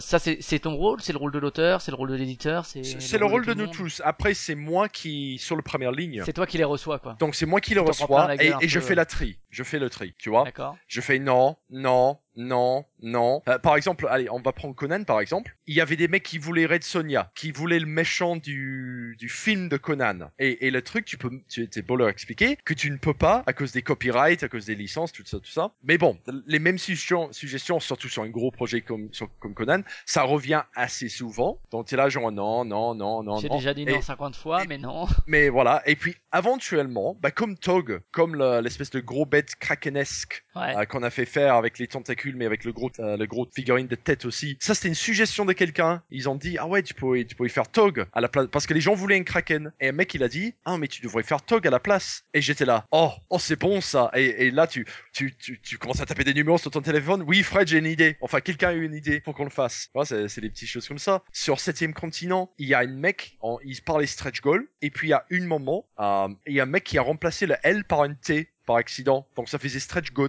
Ah, Et toute la communauté, ah, on est parti loin dans le délire du stretch goat. C'est un truc qui me suit jusqu'à Outlive et qui me suivra sans doute dans d'autres jeux parce que des gens on retient. Et, euh, et vers la fin, j'étais là, bah tu sais les gars, ils sont bien partis dans le délire des chèvres, donc il faut qu'on leur fasse un petit carte chèvre. Un, un peu, un peu comme le chandelier dans Conan. Ouais, voilà, comme le chandelier dans Conan, exactement. C'est, il faut, euh, tu vois, des, des fois il y a des bonnes idées, des fois il y a, il y a des idées Il y a marrantes. du fan service, mais qui va se jouer Ouais, voilà, de c'est ça. Mais, de comme Kickstarter, c'est quand même un effort communautaire, même s'il faut bien définir les limites de la communauté et du créateur. Ah, mais il y a des bonnes idées. Quand il y a des bonnes idées, pourquoi pas? Ouais. Comme on dit. Des bonnes idées et des mauvaises, quoi. Ouais, ouais. Ah oui, ben ça, bah les, les réclamations de, bah toujours, toujours un sujet très chiant, mais très marrant. C'est les frais de port. Toujours les frais de port. Bah, à cette époque, tu, tu te rends pas compte avant d'être dans ce genre de position, mais le plupart du temps, quand on doit payer des frais de port pour quelque chose, c'est une surprise. Tu vois, tout, Ouais. tout le monde qui achète en ligne, t'achètes la- en ligne chez la Fnac, à- sur Amazon, sur 80% des gros sites de nos jours, le frais de port est gratuit. Ouais. Donc du coup, quand tu demandes aux gens, bah c'est quand même une boîte de 10 kilos qu'on va t'envoyer là, et tu habites en Mexique, dans un petit village au bord de la mer, perdu au milieu de nulle part, on fait de notre mieux pour baisser le prix, mais c'est toujours pas assez. Bon, soit, c'est, t'as des gens qui arrivent qui disent, ouais, moi je peux faire le même prix pour 5 euros, et c'est, bah, bah, si tu as ce prix-là, envoie-moi les informations, avec plaisir. Mais bon, Ouais. Il y a- C'est un rôle pas facile, je pense, parce que c'est vrai que t'es en première ligne. Alors c'est c'est amusant parce que c'est à la fois euh, à la fois t'es derrière le projet, t'es un peu caché euh, entre guillemets. C'est pas l'auteur, c'est pas l'éditeur, euh, oh, voilà. oui, mais, en même temps, c'est mon même rôle d'être, euh, de me mettre devant, donc. Oui, et en même temps, c'est toi qui es en contact direct avec les gens. C'est ça. Et euh, c'est c'est celui qui s'en prend plein la gueule, on peut le dire. Oui, sou- oui, voilà. oui, oui, souvent, souvent, c'est, c'est moi qui prends plein, ouais. et, et donc euh, et donc garder son sang-froid, ça, comment tu fais euh, la tisane euh, Ah, je me dis que c'est l'internet en fait, tout Ouais. simplement. Le, le moitié du temps, quand quelqu'un dit quelque chose de vraiment très très con, tu dis bah c'est pire, c'est pas pire que 4chan ou des sites Ouais. comme ça, tu vois. C'est il y a toujours pire. C'est la- c'est l'internet. Les, les gens croient être experts en tout et qui se trompent pas, etc., etc. Donc du coup, tu es, es obligé de leur dire bah voilà. Ouais, mais faut faut quand même garder une certaine diplomatie sous peine Bien de sûr. faire un bad buzz, etc. Quoi. Totalement, totalement. Mais après, bon, c'est tout dépend du message du mec. Après, s'il y a un type qui dit, bah voilà, j'avais donné l'exemple tout à l'heure, le, le mec qui dit, ah, je peux faire moins cher, moi si je vais à la poste, je, je t'envoie ça pour 5 euros par Colissimo. Et donc la réponse c'est, bah alors vas-y, donne-moi les coordonnées, je veux bien, je veux bien ces Ah ouais. coordonnées, je, veux, je veux bien avoir ces tarifs là, mets-moi en contact, c'est nickel. Tu vois, c'est ces gens des réponses là. Après, bon, j'ai eu très très peu de gens vraiment toxiques. J'ai eu besoin d'intervenir avec Kickstarter pour le- enlever des gens très très très peu. Euh, des projets, c'est très rare. Très rare. Généralement, t'as as un ou deux suggestions à la con, des choses comme ça, mais bon, généralement, ça dégénère jamais. D'accord. Et puis on va parler des réclamations après la campagne, hein, puisque euh, alors euh, Kickstarter euh, Seven Continent, il était il est prévu pour octobre, c'est ça? C'est ça, ouais. Est-ce que il a il est encore annoncé pour octobre? C'est bah, euh, comment dire, il était prévu pour octobre, mais comme on arrête de dire, et moi je sais pas mieux pour l'instant, Ouais. c'est qu'on n'a pas encore une meilleure vision sur quand ça va être. Donc pour l'instant, c'est prévu pour octobre. Comme on a dit, ça risque d'avoir du retard. On sait pas trop pour l'instant, pour le moment. D'accord. Outlive, on a discuté avec Benoît. Alors lui, il a il était déjà dégoûté d'avoir un mois de retard pour 10 minutes to kill. Ouais, ouais. Alors lui, Et, euh, il est à fond dedans voilà, pour à livrer fond dans les délais. et c'est très il nous Ouais, très et il, il nous disait que du coup, il a il a annoncé une date assez lointaine en espérant pouvoir livrer avant pour Oui. être sûr en fait de pouvoir être là-dedans. Ouais, alors c'est pas, c'est pas une mauvaise idée, on va dire. Ouais, et donc il y a Conan effectivement et euh, le monde de Yo, je sais plus s'il a eu du retard ou pas parce que j'ai pas. Euh, il a eu un petit peu de retard, mais pas tant que ça. Donc ça va. D'accord, mais donc il y a effectivement l'affaire, l'histoire de Conan qui a eu euh, du retard, que Fred était désolé aussi, etc. et qu'il était dégoûté parce qu'au début il avait dit euh, c'est un Kickstarter, un gros Kickstarter type euh, type zone visite disons, mais on sera à l'heure, etc. Il a jamais, il a pas réussi à tenir ses engagements pour le pledge manager, etc. Et à chaque fois on sentait euh, pour avoir discuté avec lui que ça que ça l'énervait et que Ah, effectivement ça, ça l'embête bien, Fred. Hein. T'inquiète pas. Ouais, et, et du coup, euh, comment on gère finalement euh, euh, là pour le coup des réclamations qui peuvent peut-être trouver plus de justification. Alors de- souvent, souvent on ah. nous dit euh, il n'y a pas de communication, mais en même temps, moi j'ai tendance à dire il y avait eu cette question avec Matago pour Room 25 aussi, et j'avais dit euh, en même temps dire qu'on n'a rien à dire, c'est pas forcément euh, super in- intéressant. Mais euh, comment est-ce qu'on gère finalement les gens qui disent ouais c'était prévu pour octobre 2015, vous l'avez repoussé encore, le pledge manager on l'a pas, et puis c'est octobre 2016, mais on va l'avoir en 2019, et de toute façon moi je retire mon pledge, et de toute façon dès que je l'aurai je le vendrai, et de toute façon vous êtes des gros nuls. Comment ça on le gère après coup quoi? Enfin le Bah, tout, honnêtement, et, et c'est, très con. Je sais- je- j'espère que vous, vous espérez pas avoir une, une- une réponse de 5 minutes.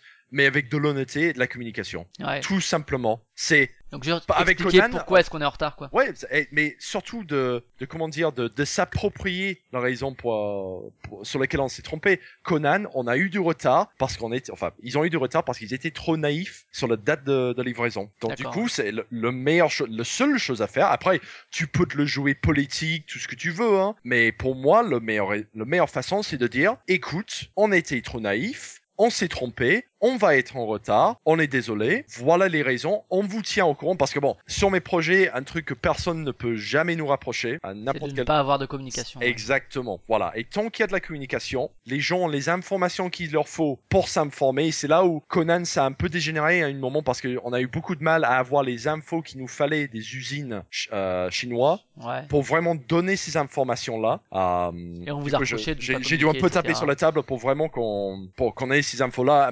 Monolith a maintenant embauché quelqu'un qui va être chargé de faire le tour des usines pendant les projets pour s'assurer que tout va bien, par exemple pour avoir ces infos-là parce qu'ils se rendent compte qu'ils sont vachement importants. Mais tu peux te tromper dans Kickstarter. Kickstarter n'est pas un magasin physique, c'est pas la Fnac où tu vas, t'achètes ton, ton CD de Coldplay et après euh, tu, tu te rends compte qu'il qu'il est pas fini. Tu vois, c'est, c'est, ce n'est pas, tu n'achètes pas un produit fini. Donc s'il y a des petits soucis avec la fabrication, avec le développement, c'est un peu normal, on va dire. C'est, c'est le petit inconvénient de Kickstarter. Après ouais, c'est vrai que moi je sais que j'ai beaucoup de mal avec les gens qui réclament pendant la campagne parce que pour moi le jeu appartient à son auteur et donc il en fait ce qu'il veut. Et si je le supporte, c'est que je supporte ce qu'il lui propose et je vais pas me permettre moi euh, contributeur de le modifier euh, parce que c'est c'est pas mon boulot tout simplement alors que c'est le boulot de l'auteur Mm. autant sur euh, sur les retards c'est vrai que euh, un moment euh, si bon cela dit euh, voilà je prends l'exemple de Yellow qui avait annoncé Candy Chaser en novembre qui est un tout petit jeu Mm. et qui a dû le déplacer à mars alors c'est un tout petit jeu aussi donc il y a aussi des retards dans la dans l'industrie classique sauf Mm. qu'on en parle peut-être moins mais euh,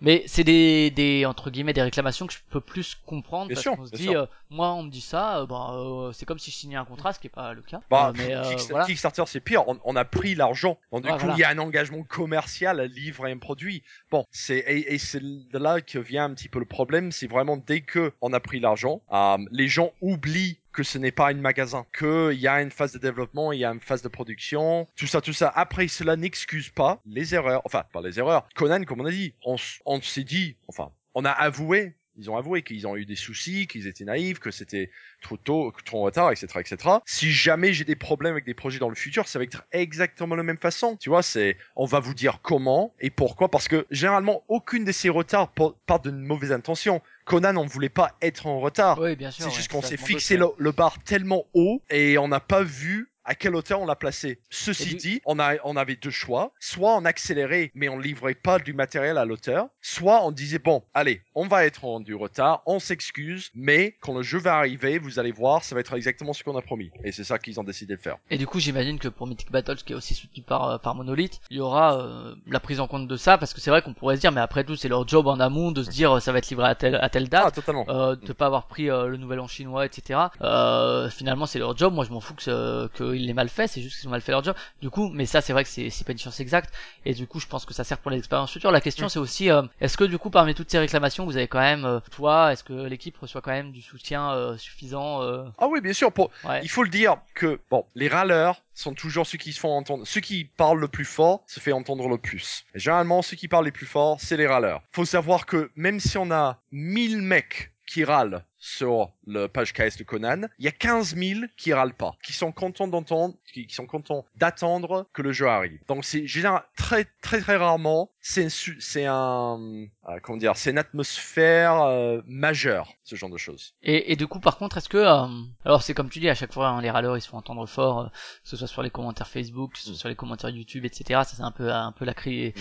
la- le malheur de l'internet. Mais, mais du coup, pour les, pour les prochains projets de la boîte, est-ce que c'est pas, ça donne pas une mauvaise image, ou bien tu penses que justement le fait que ce soit minoritaire, la plupart des gens vont continuer à avoir Alors, confiance en l'entreprise? disons que je dis ça comme ça, mais après il y a, il y a différents types de râleurs. Par exemple, j'ai des mecs qui sont venus râler. Je leur ai dit, écoute, c'est pour ça, voilà les raisons, voilà ce qu'on a à dire, voilà ce qu'on va faire. Et il dit, ok, bon bah j'ai ma réponse. Je comprenais pas, j'avais pas les informations qu'il fallait, maintenant je les ai. Ça, c'est les, les bons Ça râleurs, marche. ça. Voilà. Après, t'as des mecs qui viennent, qui râlent, tu leur expliques et ils se font Euh, ok then. Et puis il revient un mois ou deux mois après. C'est en même temps, tu, tu peux leur comprendre. Ils ont envie, ils râleront pas, c'est ce que je dis toujours. hein, ils râleront pas s'ils avaient pas vraiment envie du jeu. S'ils en- avaient envie d'avoir leur argent, ils auraient demandé un remboursement. Mais là, ils sont en train de demander le jeu. Donc, ils veulent le jeu. Ils ont le droit de vouloir le jeu. C'est encourageant qu'ils veulent le jeu. Et ils veulent juste savoir pourquoi ils n'ont pas leur jeu. Euh, après, bon, tu as des mecs qui viennent, qui croient être experts au monde, qui détiennent toutes les, toutes les réponses. Et peu importe ce que tu leur dis, ils veulent pas entendre.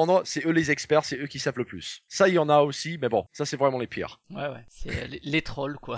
Ouais, mais- Et, euh, et du coup, euh, au niveau du pledge manager, toi aussi, les consultés à ce moment-là, etc. euh, Mhm. c'est, tu fais aussi partie de l'aventure à ce moment-là, quoi, quand il s'agit de, Oui, bien de sûr. voir bah, comment on organise. Généralement, on a beaucoup, beaucoup de questions qui viennent pendant le page manager. Donc, il faut être présent pour répondre, pour, pour soulager les gens. D'accord. Est-ce que, est-ce que pendant la campagne, alors, est-ce que t'es toujours en relation aux auteurs, aux illustrateurs, Bien sûr, aux ouais. J'ai l'impression que oui. Hein, Totalement, ouais. Ah, bah, euh, euh, Outlive, le plus récent, bah, on, on s'appelait tous les jours. Tous les jours, tous les jours. Bah, il faut, il faut. Et, et tu parlais de, tout à l'heure de, de modifier un peu parfois certaines, euh, voir certaines mécaniques, voir Hmm. le, le développement pour euh, le faire coller à Kickstarter. Hmm. Ça c'est toujours euh, l'auteur aussi qui, qui est impliqué là-dedans, j'imagine. Ouais, bien sûr. Après, moi, j'amène mes suggestions. Et à Après, l'auteur de trouver une solution mais pour. ça, euh, ce n'est pas mon jeu. Donc, c'est lui qui décide finalement. Quand t'es community manager, ben, bien sûr, c'est que sur Kickstarter, c'est euh, tu envoies les, les updates, etc., les mises à jour, euh, les, les infos, les nouveaux stretch goals.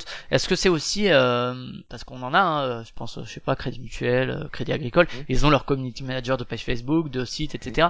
Est-ce que toi, c'est aussi ton rôle euh, quand t'es community manager de par exemple Conan, d'animer la page monolithe, la page ça Conan by Ça dépend des projets? Ça dépend, ça dépend. Euh, ça, ça dépend de ma mission, de un. Euh, moi, je, moi, je représente la boîte sur la page KS. Après, généralement, les gens gèrent eux-mêmes leur propre page Facebook, de com, etc., etc.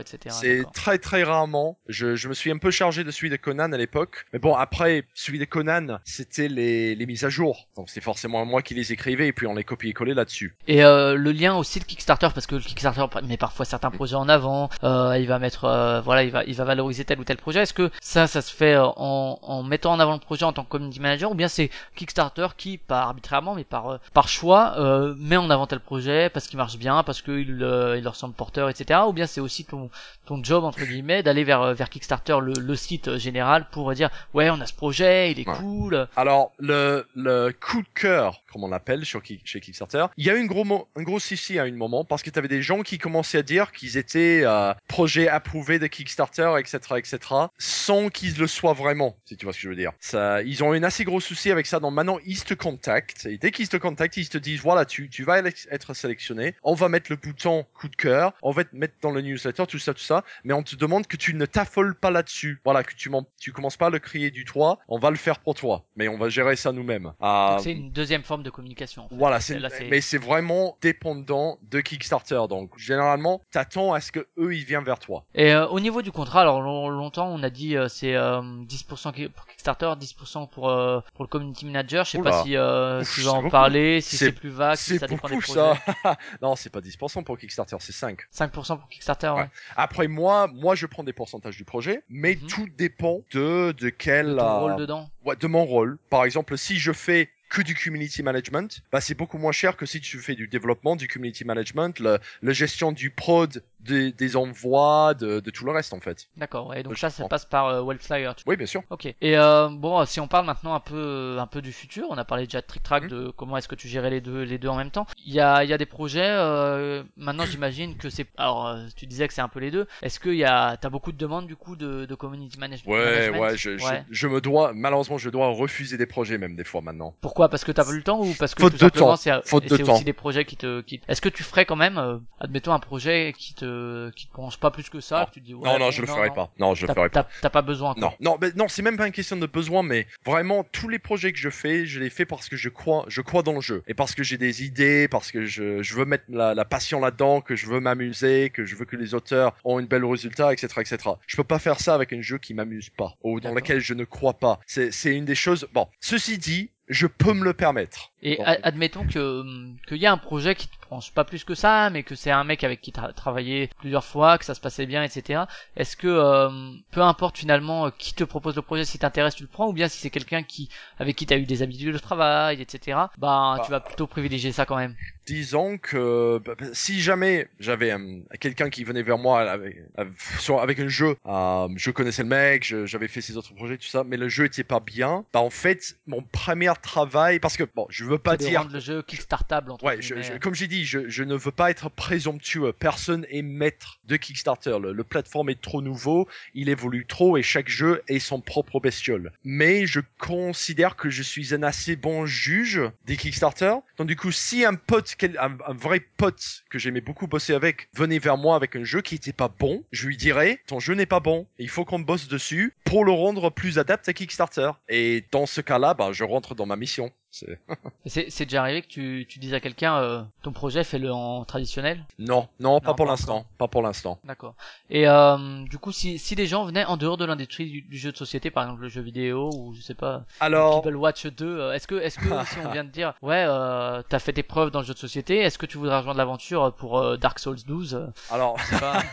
alors, honnêtement, euh, j'ai beaucoup de potes qui bossent dans le jeu vidéo et j'avais même regardé un petit peu comment ça se marchait du côté Kickstarter pour le jeu vidéo. Bon, sans rentrer dans trop de détails, faute de temps, c'est totalement différent comment marche le jeu vidéo. Euh, sur Kickstarter, c'est pas du Ouais, tout parce qu'après, il y a, il y a par populaire. exemple Sony qui va venir derrière. On pense à Shenmue 3 par exemple, où, où ça a été une offre d'appel pour dire est-ce qu'il y a un Mhm. public? Ouais, ah ben Sony va mettre 40 millions derrière, parce que 3 millions pour le jeu vidéo, c'est que dalle quoi. Ouais, bien sûr, Ouais. voilà, voilà. Mais même au-delà de ça, il y a, il y a toute le, le façon dont des jeux sont faits par rapport aux jeux de société qui fait que Kickstarter n'est pas aussi promettant que Stream, Steam Greenlight, par exemple, est beaucoup Ah. plus adapté au, au- à ce genre de projet participatif que Kickstarter pour les jeux vidéo. Ceci dit, j'aimerais bien en faire une pour voir. J'aimerais vraiment pouvoir en faire une. Puis j'aime bien les jeux vidéo, donc de- d'aider de- d'aider le développement d'un jeu vidéo, surtout dans une optique Kickstarter, ça, ça serait assez marrant. J'aimerais bien en faire. Après, si quelqu'un m'approchait avec un, projet à la Pebble Watch, si j'y croyais, si j'avais le temps, peut-être. euh, honnêtement, on, on m'a jamais proposé ça, euh, et j'ai déjà beaucoup de boulot avec les jeux de société, donc je, je sais pas. Je suis ouvert à tout moi. Donc euh, tant que ça m'amuse, je veux bien tenter le coup. Et donc là, bon, je sais pas si tu peux encore en parler, parce que de toute façon, les projets Kickstarter, c'est toujours un peu secret avant le lancement, mais Oh Il y a des je peux en pro- parler. Hein.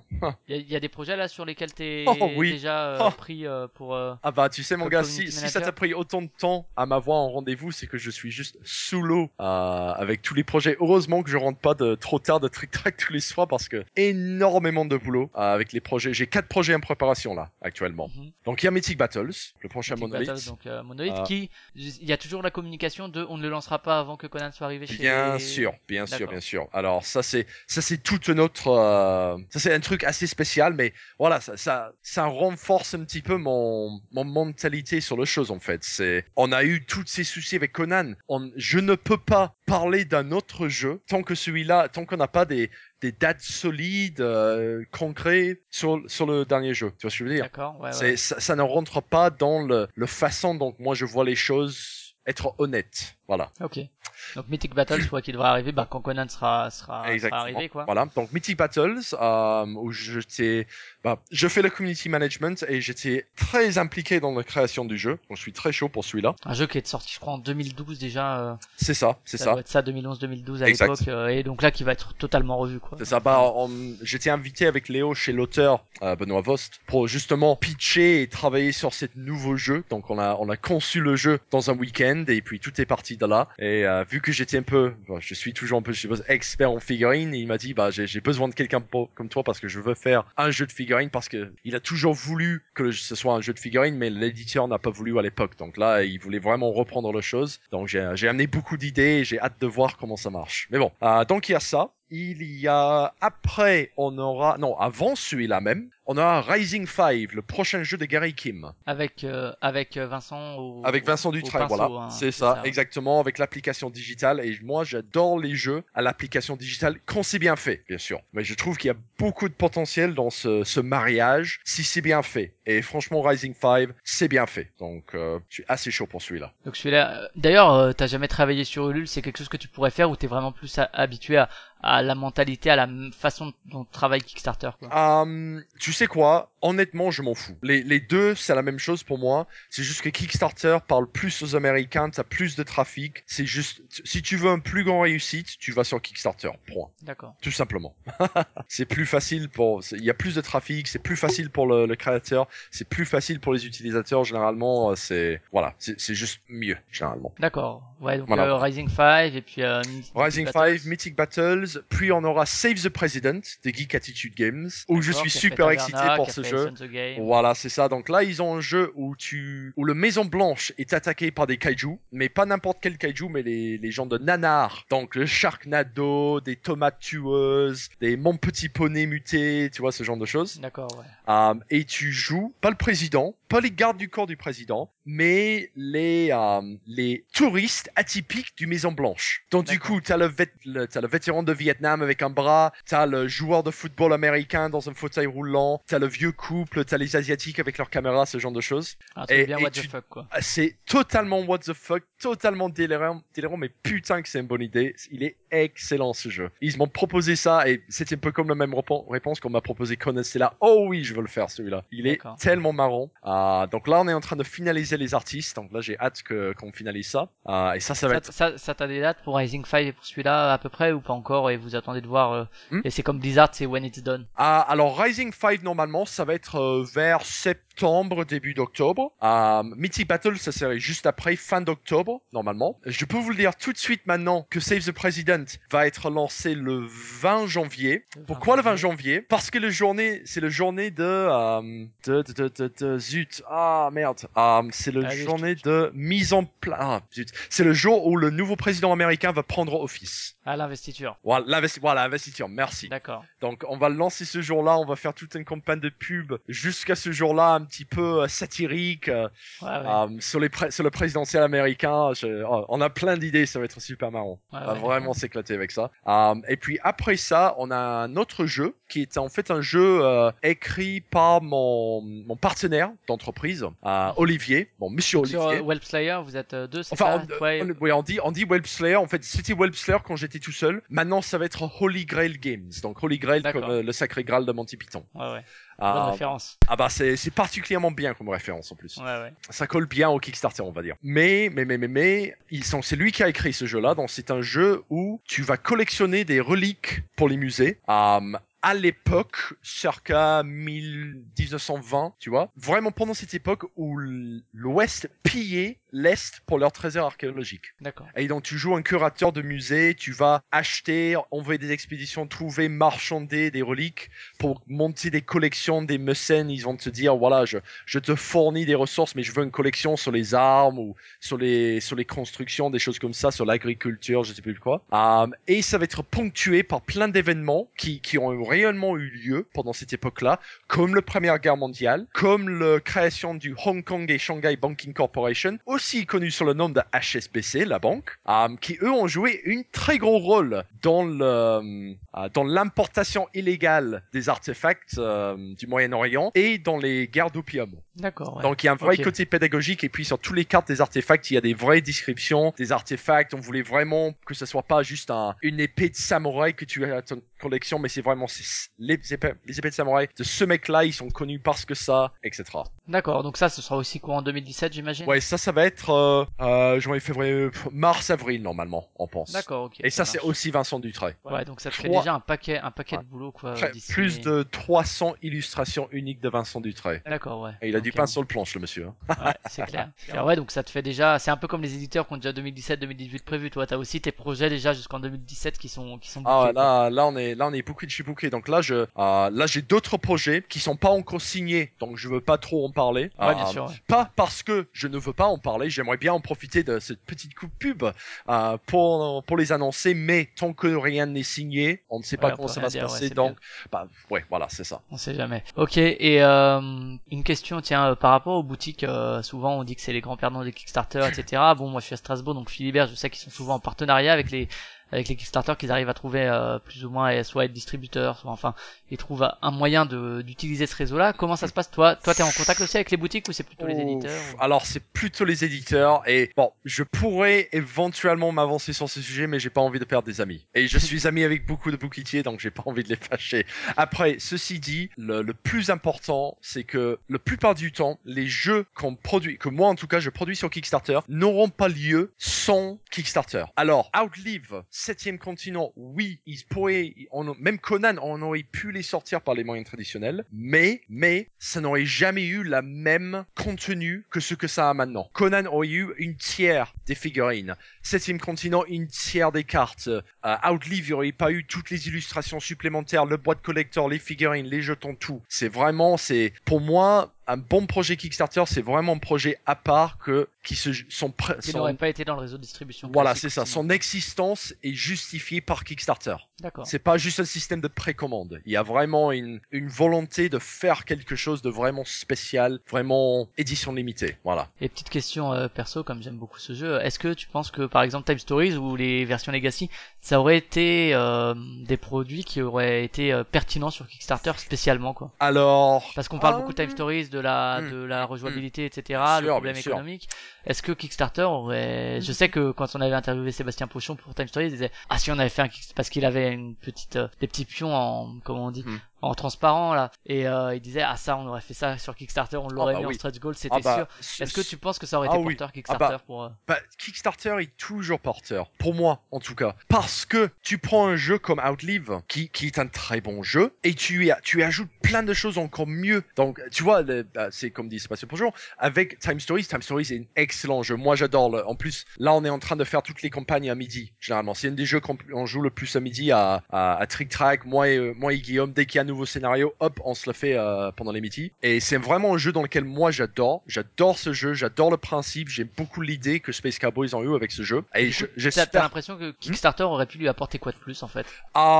Pff, pas, pas tant que ça, mais comment dire? C'est le fait que ça soit pas rejouable, de pouvoir augmenter les retours financiers de, Spa- de Space Cowboys justifie plus de scénarios, plus de création, tu vois. Parce que bon, si il faut, c'est pas gratuit de développer un scénario. En plus, j'en ai longuement parlé du sujet avec Rock. Ça prend beaucoup, beaucoup, beaucoup de temps à concevoir et à raffiner un scénario pour Time Stories. Donc, ça, ça coûte le temps, ça coûte de l'argent. Kickstarter, ça te permet de, de ramener plus de fonds. Donc, tu aurais pu faire plus de scénarios différents. On aurait bien sûr pu améliorer le matos, mais franchement, le matos qui est dans la boîte déjà est, est super bien. Non, pour, pour moi, ça aurait été principalement plus de scénarios, je crois. Ok, je sais pas si tu veux rajouter quelque Et chose puis, sur. euh, hon- honnêtement, je, je lance le truc comme ça, mais tu vois, c'est le genre d'idée où c'est le genre de petits trucs qui, qui portent des projets. Tu aurais pu kickstarter l'idée d'un souscription, un abonnement à Time Stories. ouais. C'est-à-dire que voilà, dans six mois, on te livre la boîte de base avec les deux premiers scénarios, et puis tous les trois mois, on te livre les autres scénarios. Pendant, allez, donc on a fait un million, c'est pendant un an. Ah, on a fait deux millions, c'est pendant deux ans. Ah, on a fait trois millions, c'est pendant trois ans. Euh, ce genre de choses.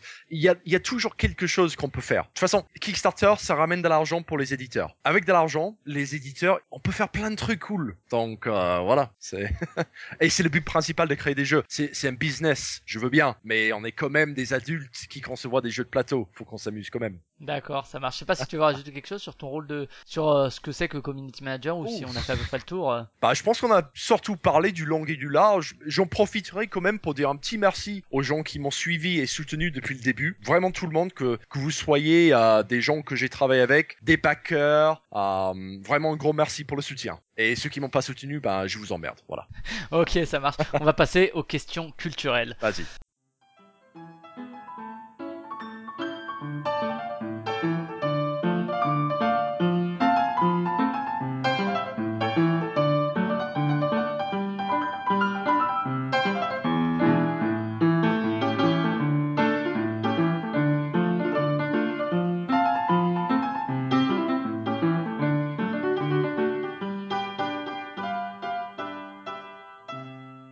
Alors, en littérature et BD, t'as quelques références euh, que Ouh, tu aimes ouh, beaucoup. ouh, donc, euh, oui, oui, ah, par où commencer Alors, moi, mon, mes références BD remontent à mon, arrivée en France, parce que quand je n'arrivais pas à lire le français, les BD franco-belges, c'était un truc que je découvrais, parce qu'on avait, on avait des comics en Angleterre, mais comics, c'était Marvel, DC, j'aime bien, mais c'est pas principalement mon truc. Quand j'ai débarqué en France et j'ai lu, par exemple, euh, euh, une BD à laquelle je tiens énormément, c'est les Chroniques de la Lune Noire, parce que j'ai débarqué le au- à l'école, là où j'y allais, avec quelques tomes. Et donc je pouvais, même si je comprenais pas les mots, je pouvais comprendre un petit peu l'histoire. Par la narration picturale, ouais. Par la narration picturale, mais encore plus loin, euh, je, je me rendais compte des, genre, j'ai pu deviner ce que c'est une épée. D'accord. Parce Ouais, que je peu- savais- Un peu comme ceux qui ont découvert l'anglais avec les, Voilà. les jeux de rôle sur PC, quoi, quand ils voient Shield, Sword. Exactement, tu vois un mec qui dit mon épée et quelqu'un lui passe une épée, tu es là, ok, donc mon je sais que c'est le mien et épée, bah ça doit être l'arme, donc voilà, tu vois. Euh, le même euh, 300, le BD de 300, j'ai adoré. De Miller, ouais, de voilà, Frank de Miller. Frank Miller, vraiment phénoménal. Euh, donc ouais, Chronique de la Lune Ah, Noire. mieux, mieux que le film. Euh, ouh, Ah, alors, ah, pas le deuxième. On ne parle pas du deuxième, par contre, ah, premier, même le j'ai premier. Hein, Alors, j'ai trouvé que le premier- euh, j'ai trouvé que le premier transcrit très très bien le style du BD. ouais. Là, là, il a vraiment bien fait. Après, bon, le reste, on s'en fout. Mais vraiment, l'action, le style et tout ça, moi, j'ai beaucoup aimé. D'accord. Donc ouais, les chroniques de la ligne noire, tu parlais. Euh, voilà, donc les chroniques de la Lune Noire. Euh, même beaucoup des BD qui sont faits par les dessinateurs là. J'ai oublié le nom, je cherche le nom. Ils sont, je les regarde, ils sont sur l'étagère là, mais je suis câblé à mon ordinateur pour mon casque micro, donc je peux pas aller voir. Mais tout ce qui est fait par cette- ces dessinateurs là, Requiem, Chevalier Vampire par exemple, ça j'aime Mhm. beaucoup. Euh, le guild, le casque des Métabarons, un autre. Ah oui, bah c'est euh, ouais le, le- Olivier Ledroit, donc le, dessinateur. Donc lui, ça j'adore les Métabarons. Vo- Et, et l'Incal, tu as aimé aussi ou... Ah oui, j'ai bien aimé l'Incal. Ouais, Ah, Je préfère les- l'Incal que les Métabarons pour le coup, pour euh, plus pour euh, je suis plus fan de Mobius que de Ledroit, D'accord, ok. mais euh, Hmm, D'accord, non, ça, ça se tient. Hein. Euh, Black t'as- Sad. Du coup, du coup là, les, les Métabarons, ils sont ils se sont relancés aussi il y a Ouais, pas j'ai longtemps. bah, j'ai acheté le deuxième tome la semaine dernière. D'accord. Et ça relance bien là, donc Ouais, euh, d'accord. ça se relance bien. C'est le même esprit, c'est ouais, c'est très très bien. Je recommande si vous aimez bien le, le premier tome. Euh, Black Sad, grand fan de Black Ouais, Sad. bien sûr. J'adore cette BD. Euh, ça c'est mon truc franco-belge. Après niveau littérature, je suis une énorme fan de Terry Pratchett. Euh, avant de pouvoir me mettre euh, aux livres français de, du même veine qu'on a récupéré les livres au marché du, du Trône de Fer, c'est on m'a ramené le cinquième éléphant, qui reste un de mes jeux, mes livres cultes, on va dire. Et j'avais lu cette livre-là et ça m'a donné toute l'envie de relire, de lire encore, tu vois. D'accord. Ouais. Et donc euh, ouais, Terry Pratchett, je- j'y tiens beaucoup. J'étais vraiment triste quand il est mort. Ouais, bien sûr. Euh, Qu'est-ce que tu penses de Hank Morpork, euh, des jeux euh, dans l'univers de Pratchett? Alors, ils ou- sont très bien. Alors, j'ai pas joué à Clax encore, le dernier sorti de, Ouais. Knapsack Games, mais euh, Hang Pork, j'aime beaucoup. C'est vraiment très bon Ouais, jeu. c'est très cool Ouais, c'est vraiment très bien. Euh, ta- ta- tam, D'ailleurs, de... merde. Il y a le jeu vidéo aussi de, de Discworld qui est très bon. Ouais, ouais, ouais. J'aime beaucoup. Euh, après, niveau plus littérature, donc il y a ça. euh, il y a tout ce qui a fait euh, Gemmel, que j'aime beaucoup.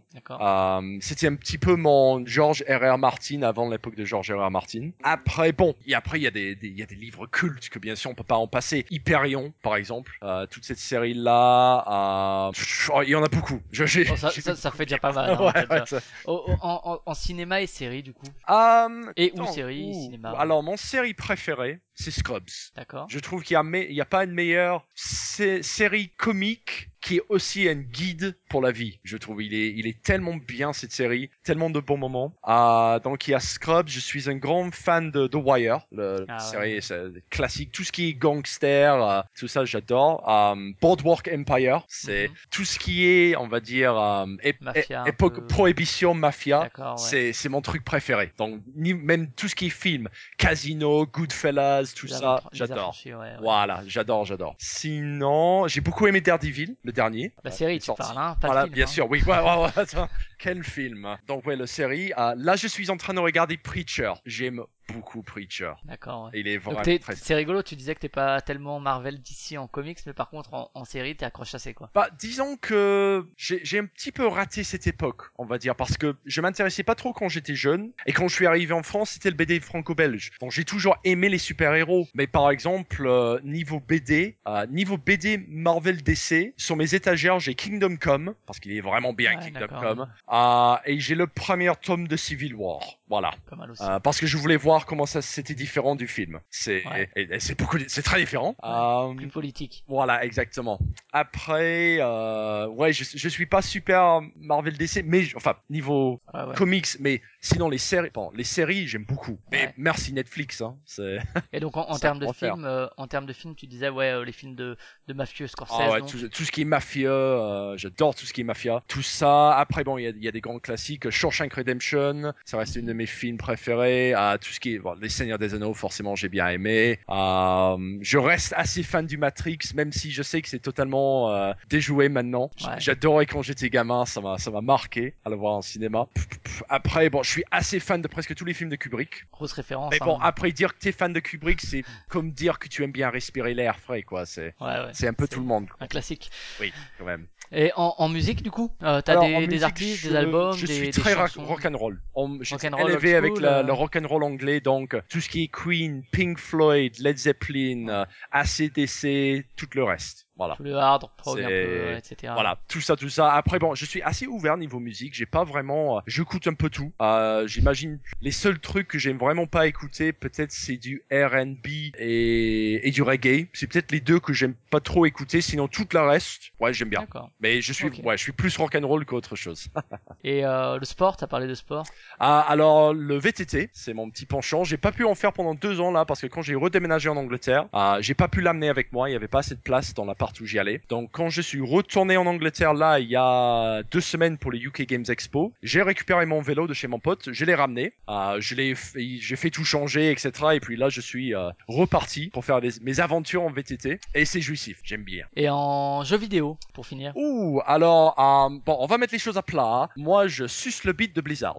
D'accord. Pour Donc, mettre ça Over- vraiment- Over- Overwatch, Ouais, euh, Overwatch, euh, Diablo, Heroes of the Storm. Bon, j'ai beaucoup, Hearthstone, j'ai beaucoup. Non, Hearthstone, c'est c'est un jeu de cartes. Ah oui, Je m'y ouais. accroche pas trop. Ah, j'ai beaucoup joué à World of Warcraft à l'époque, mais j'y joue moins maintenant. Euh, mais voilà, je suis vraiment beaucoup sur euh, sur les jeux Blizzard en ce moment, notamment Overwatch. J'aime beaucoup Overwatch. Euh, après, bon, euh, les- c'est pas mes plus gros coups de cœur du moment. Le Witcher quoi, le Witcher 3, c'était quand même un sacré claque Mhm. sacré claque. Et puis sans doute le, le jeu qui m'a le plus touché, mais vraiment tu es pile dans le cœur là, Undertale, Ah, très très qui bon est excellent ce jeu. Faut que je fasse une critique dessus Pour- Warzone, pour- mais je sais pas quoi écrire dessus. Ah non, c'est c'est le genre de c'est jeu très très très beau. tu, tu peux c'est presque impossible à raconter Ah en ouais. fait. C'est mais bon après euh, pour 10 euros c'est waouh. Ouais, là c'est les soldes de Steam en plus, donc ça doit être 2 Ah, euros. c'est bah je tu sais ma l'anniversaire de ma sœur c'était le week-end dernier. Elle aussi elle adore The Witcher 3 donc je lui ai ach- acheté les extensions et Undertale. Donc euh, D'accord. et là elle aime bien pour l'instant donc Ouais, ouais, c'est un bien très, très, Si- très si- bon jeu, si super BO. les, ouais. les écouteurs vous vous avez pas joué Undertale, jouez ouais. Undertale. Essayez, ouais. Et puis n'importe quel PC peut le faire tourner. Ah oui, ah ouais, bah je pense que ça. la, la plupart des calculatrices peuvent le faire tourner. T'as fait combien de parties du coup? Ah, moi je l'ai fini à 100%. Ah, d'accord, ok. Après, je peux pas dire combien de parties, sinon Non, je le pas. truc, Mais bon. Ouais, ouais, faut pas, faut pas trop en dire. Ok, bon, est-ce qu'il y a un autre, un autre univers culturel que tu aimes beaucoup, euh, Ah. dont on n'a pas parlé, mais on a fait à peu près le tour, mais Ouais, on a, on a fait un- à peu près le tour de tout, je pense. Euh, le street art, le... là. Ah non, bah j'aime bien. J'ai bah pff, avec avec le mouvement de Banksy, etc. euh, que je trouve assez fascinante. Non, je peux pas dire que je suis, je connais plus que ça. D'accord, J'essaie d'y penser, mais non, non, je pense, je pense que ça, ça résume bien ma vie, tout ça. d'accord. Bon, on va finir avec euh, les questions à la con. Alors ça, c'est très tordu, mais bougrement intelligent. Allez, Alors, grenouille ou pudding? Bah pudding, obligé, merde. Ah non non, attends, après Brexit, maintenant c'est grenouille, c'est grenouille. C'est le monsieur qui s'occupe de mon dossier de naturalisation. Écoute ça, c'est grenouille, 100%. Grenouille à fond. Oui, escargot. Euh, Escode, Écosse ou Irlande? Oh, c'est ch- oh, ah non, tu me fais mal là. C'est super dur de choisir. Les deux, ils sont excellents. Um, oh, Kill to Guinness Kill to Guinness oh non. Ah. Ah non, mais les deux. Ah. Alors, je vais dire Écosse, juste parce que j'ai eu des super bonnes aventures en VTT en Écosse. Et c'est le seul truc qui tranche, parce que les Irlandais, ils trouvent le cul aussi. Hein. Ouais. C'est vraiment cool l'Irlande. France ou Islande? Alors, euh, Alors, sachez, petit aparté, Alors, qu'on alors enregistre... pour, pour mon dossier de naturalisation, je vais dire la France. Après, si tu me demandes niveau foot, alors si un bombe tombe sur le stade ce soir, j'en aurais carrément rien à péter. D'accord. et, et sachez juste que on, on enregistre ça le, on est le combien? On est le, le 4 et que le 3 et qu'il y a le match en ce moment et que Ah, vu, ouais, vu les cris qu'a ouais. poussé ma compagne, je pense que la France a marqué. Ah, ah, Est-ce que tu veux qu'on en- que j'enregistre une phrase en train de dire ouais j'aime la France ou ouais j'aime l'Islande et tu mets ce qu'il faut? On enverra à ton, Ok, à ton dossier de naturalisation. Petite question, à quel point l'intégration d'une nouvelle culture fait-elle de l'ombre à une ancienne culture? Tu m'as dit les questions à la con là c'est une question un peu existentielle là. Ah, attends répète la question. à, à que- à quel point l'intégration d'une nouvelle culture fait-elle de l'ombre à une ancienne culture?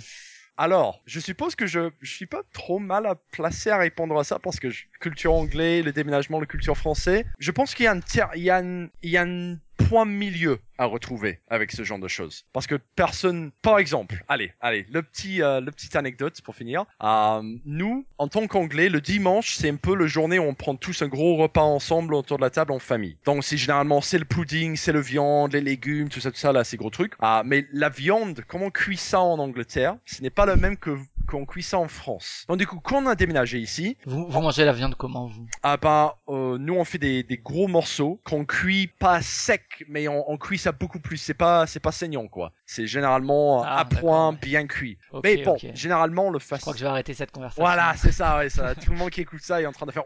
Euh, mais bon, ça, la façon dont on le fait, c'est bien. Moi, je veux dire, c'est bien. Après, vous pensez ce que vous voulez, voilà. Quand on est arrivé en France, on faisait les mêmes repas, mais on pouvait pas avoir accès à la même viande. Donc, on a dû faire le même repas avec la viande française cuit comme les Français. Donc, du coup, c'est le petit point d'entente entre les, entre les deux. C'est totalement con comme anecdote, mais voilà.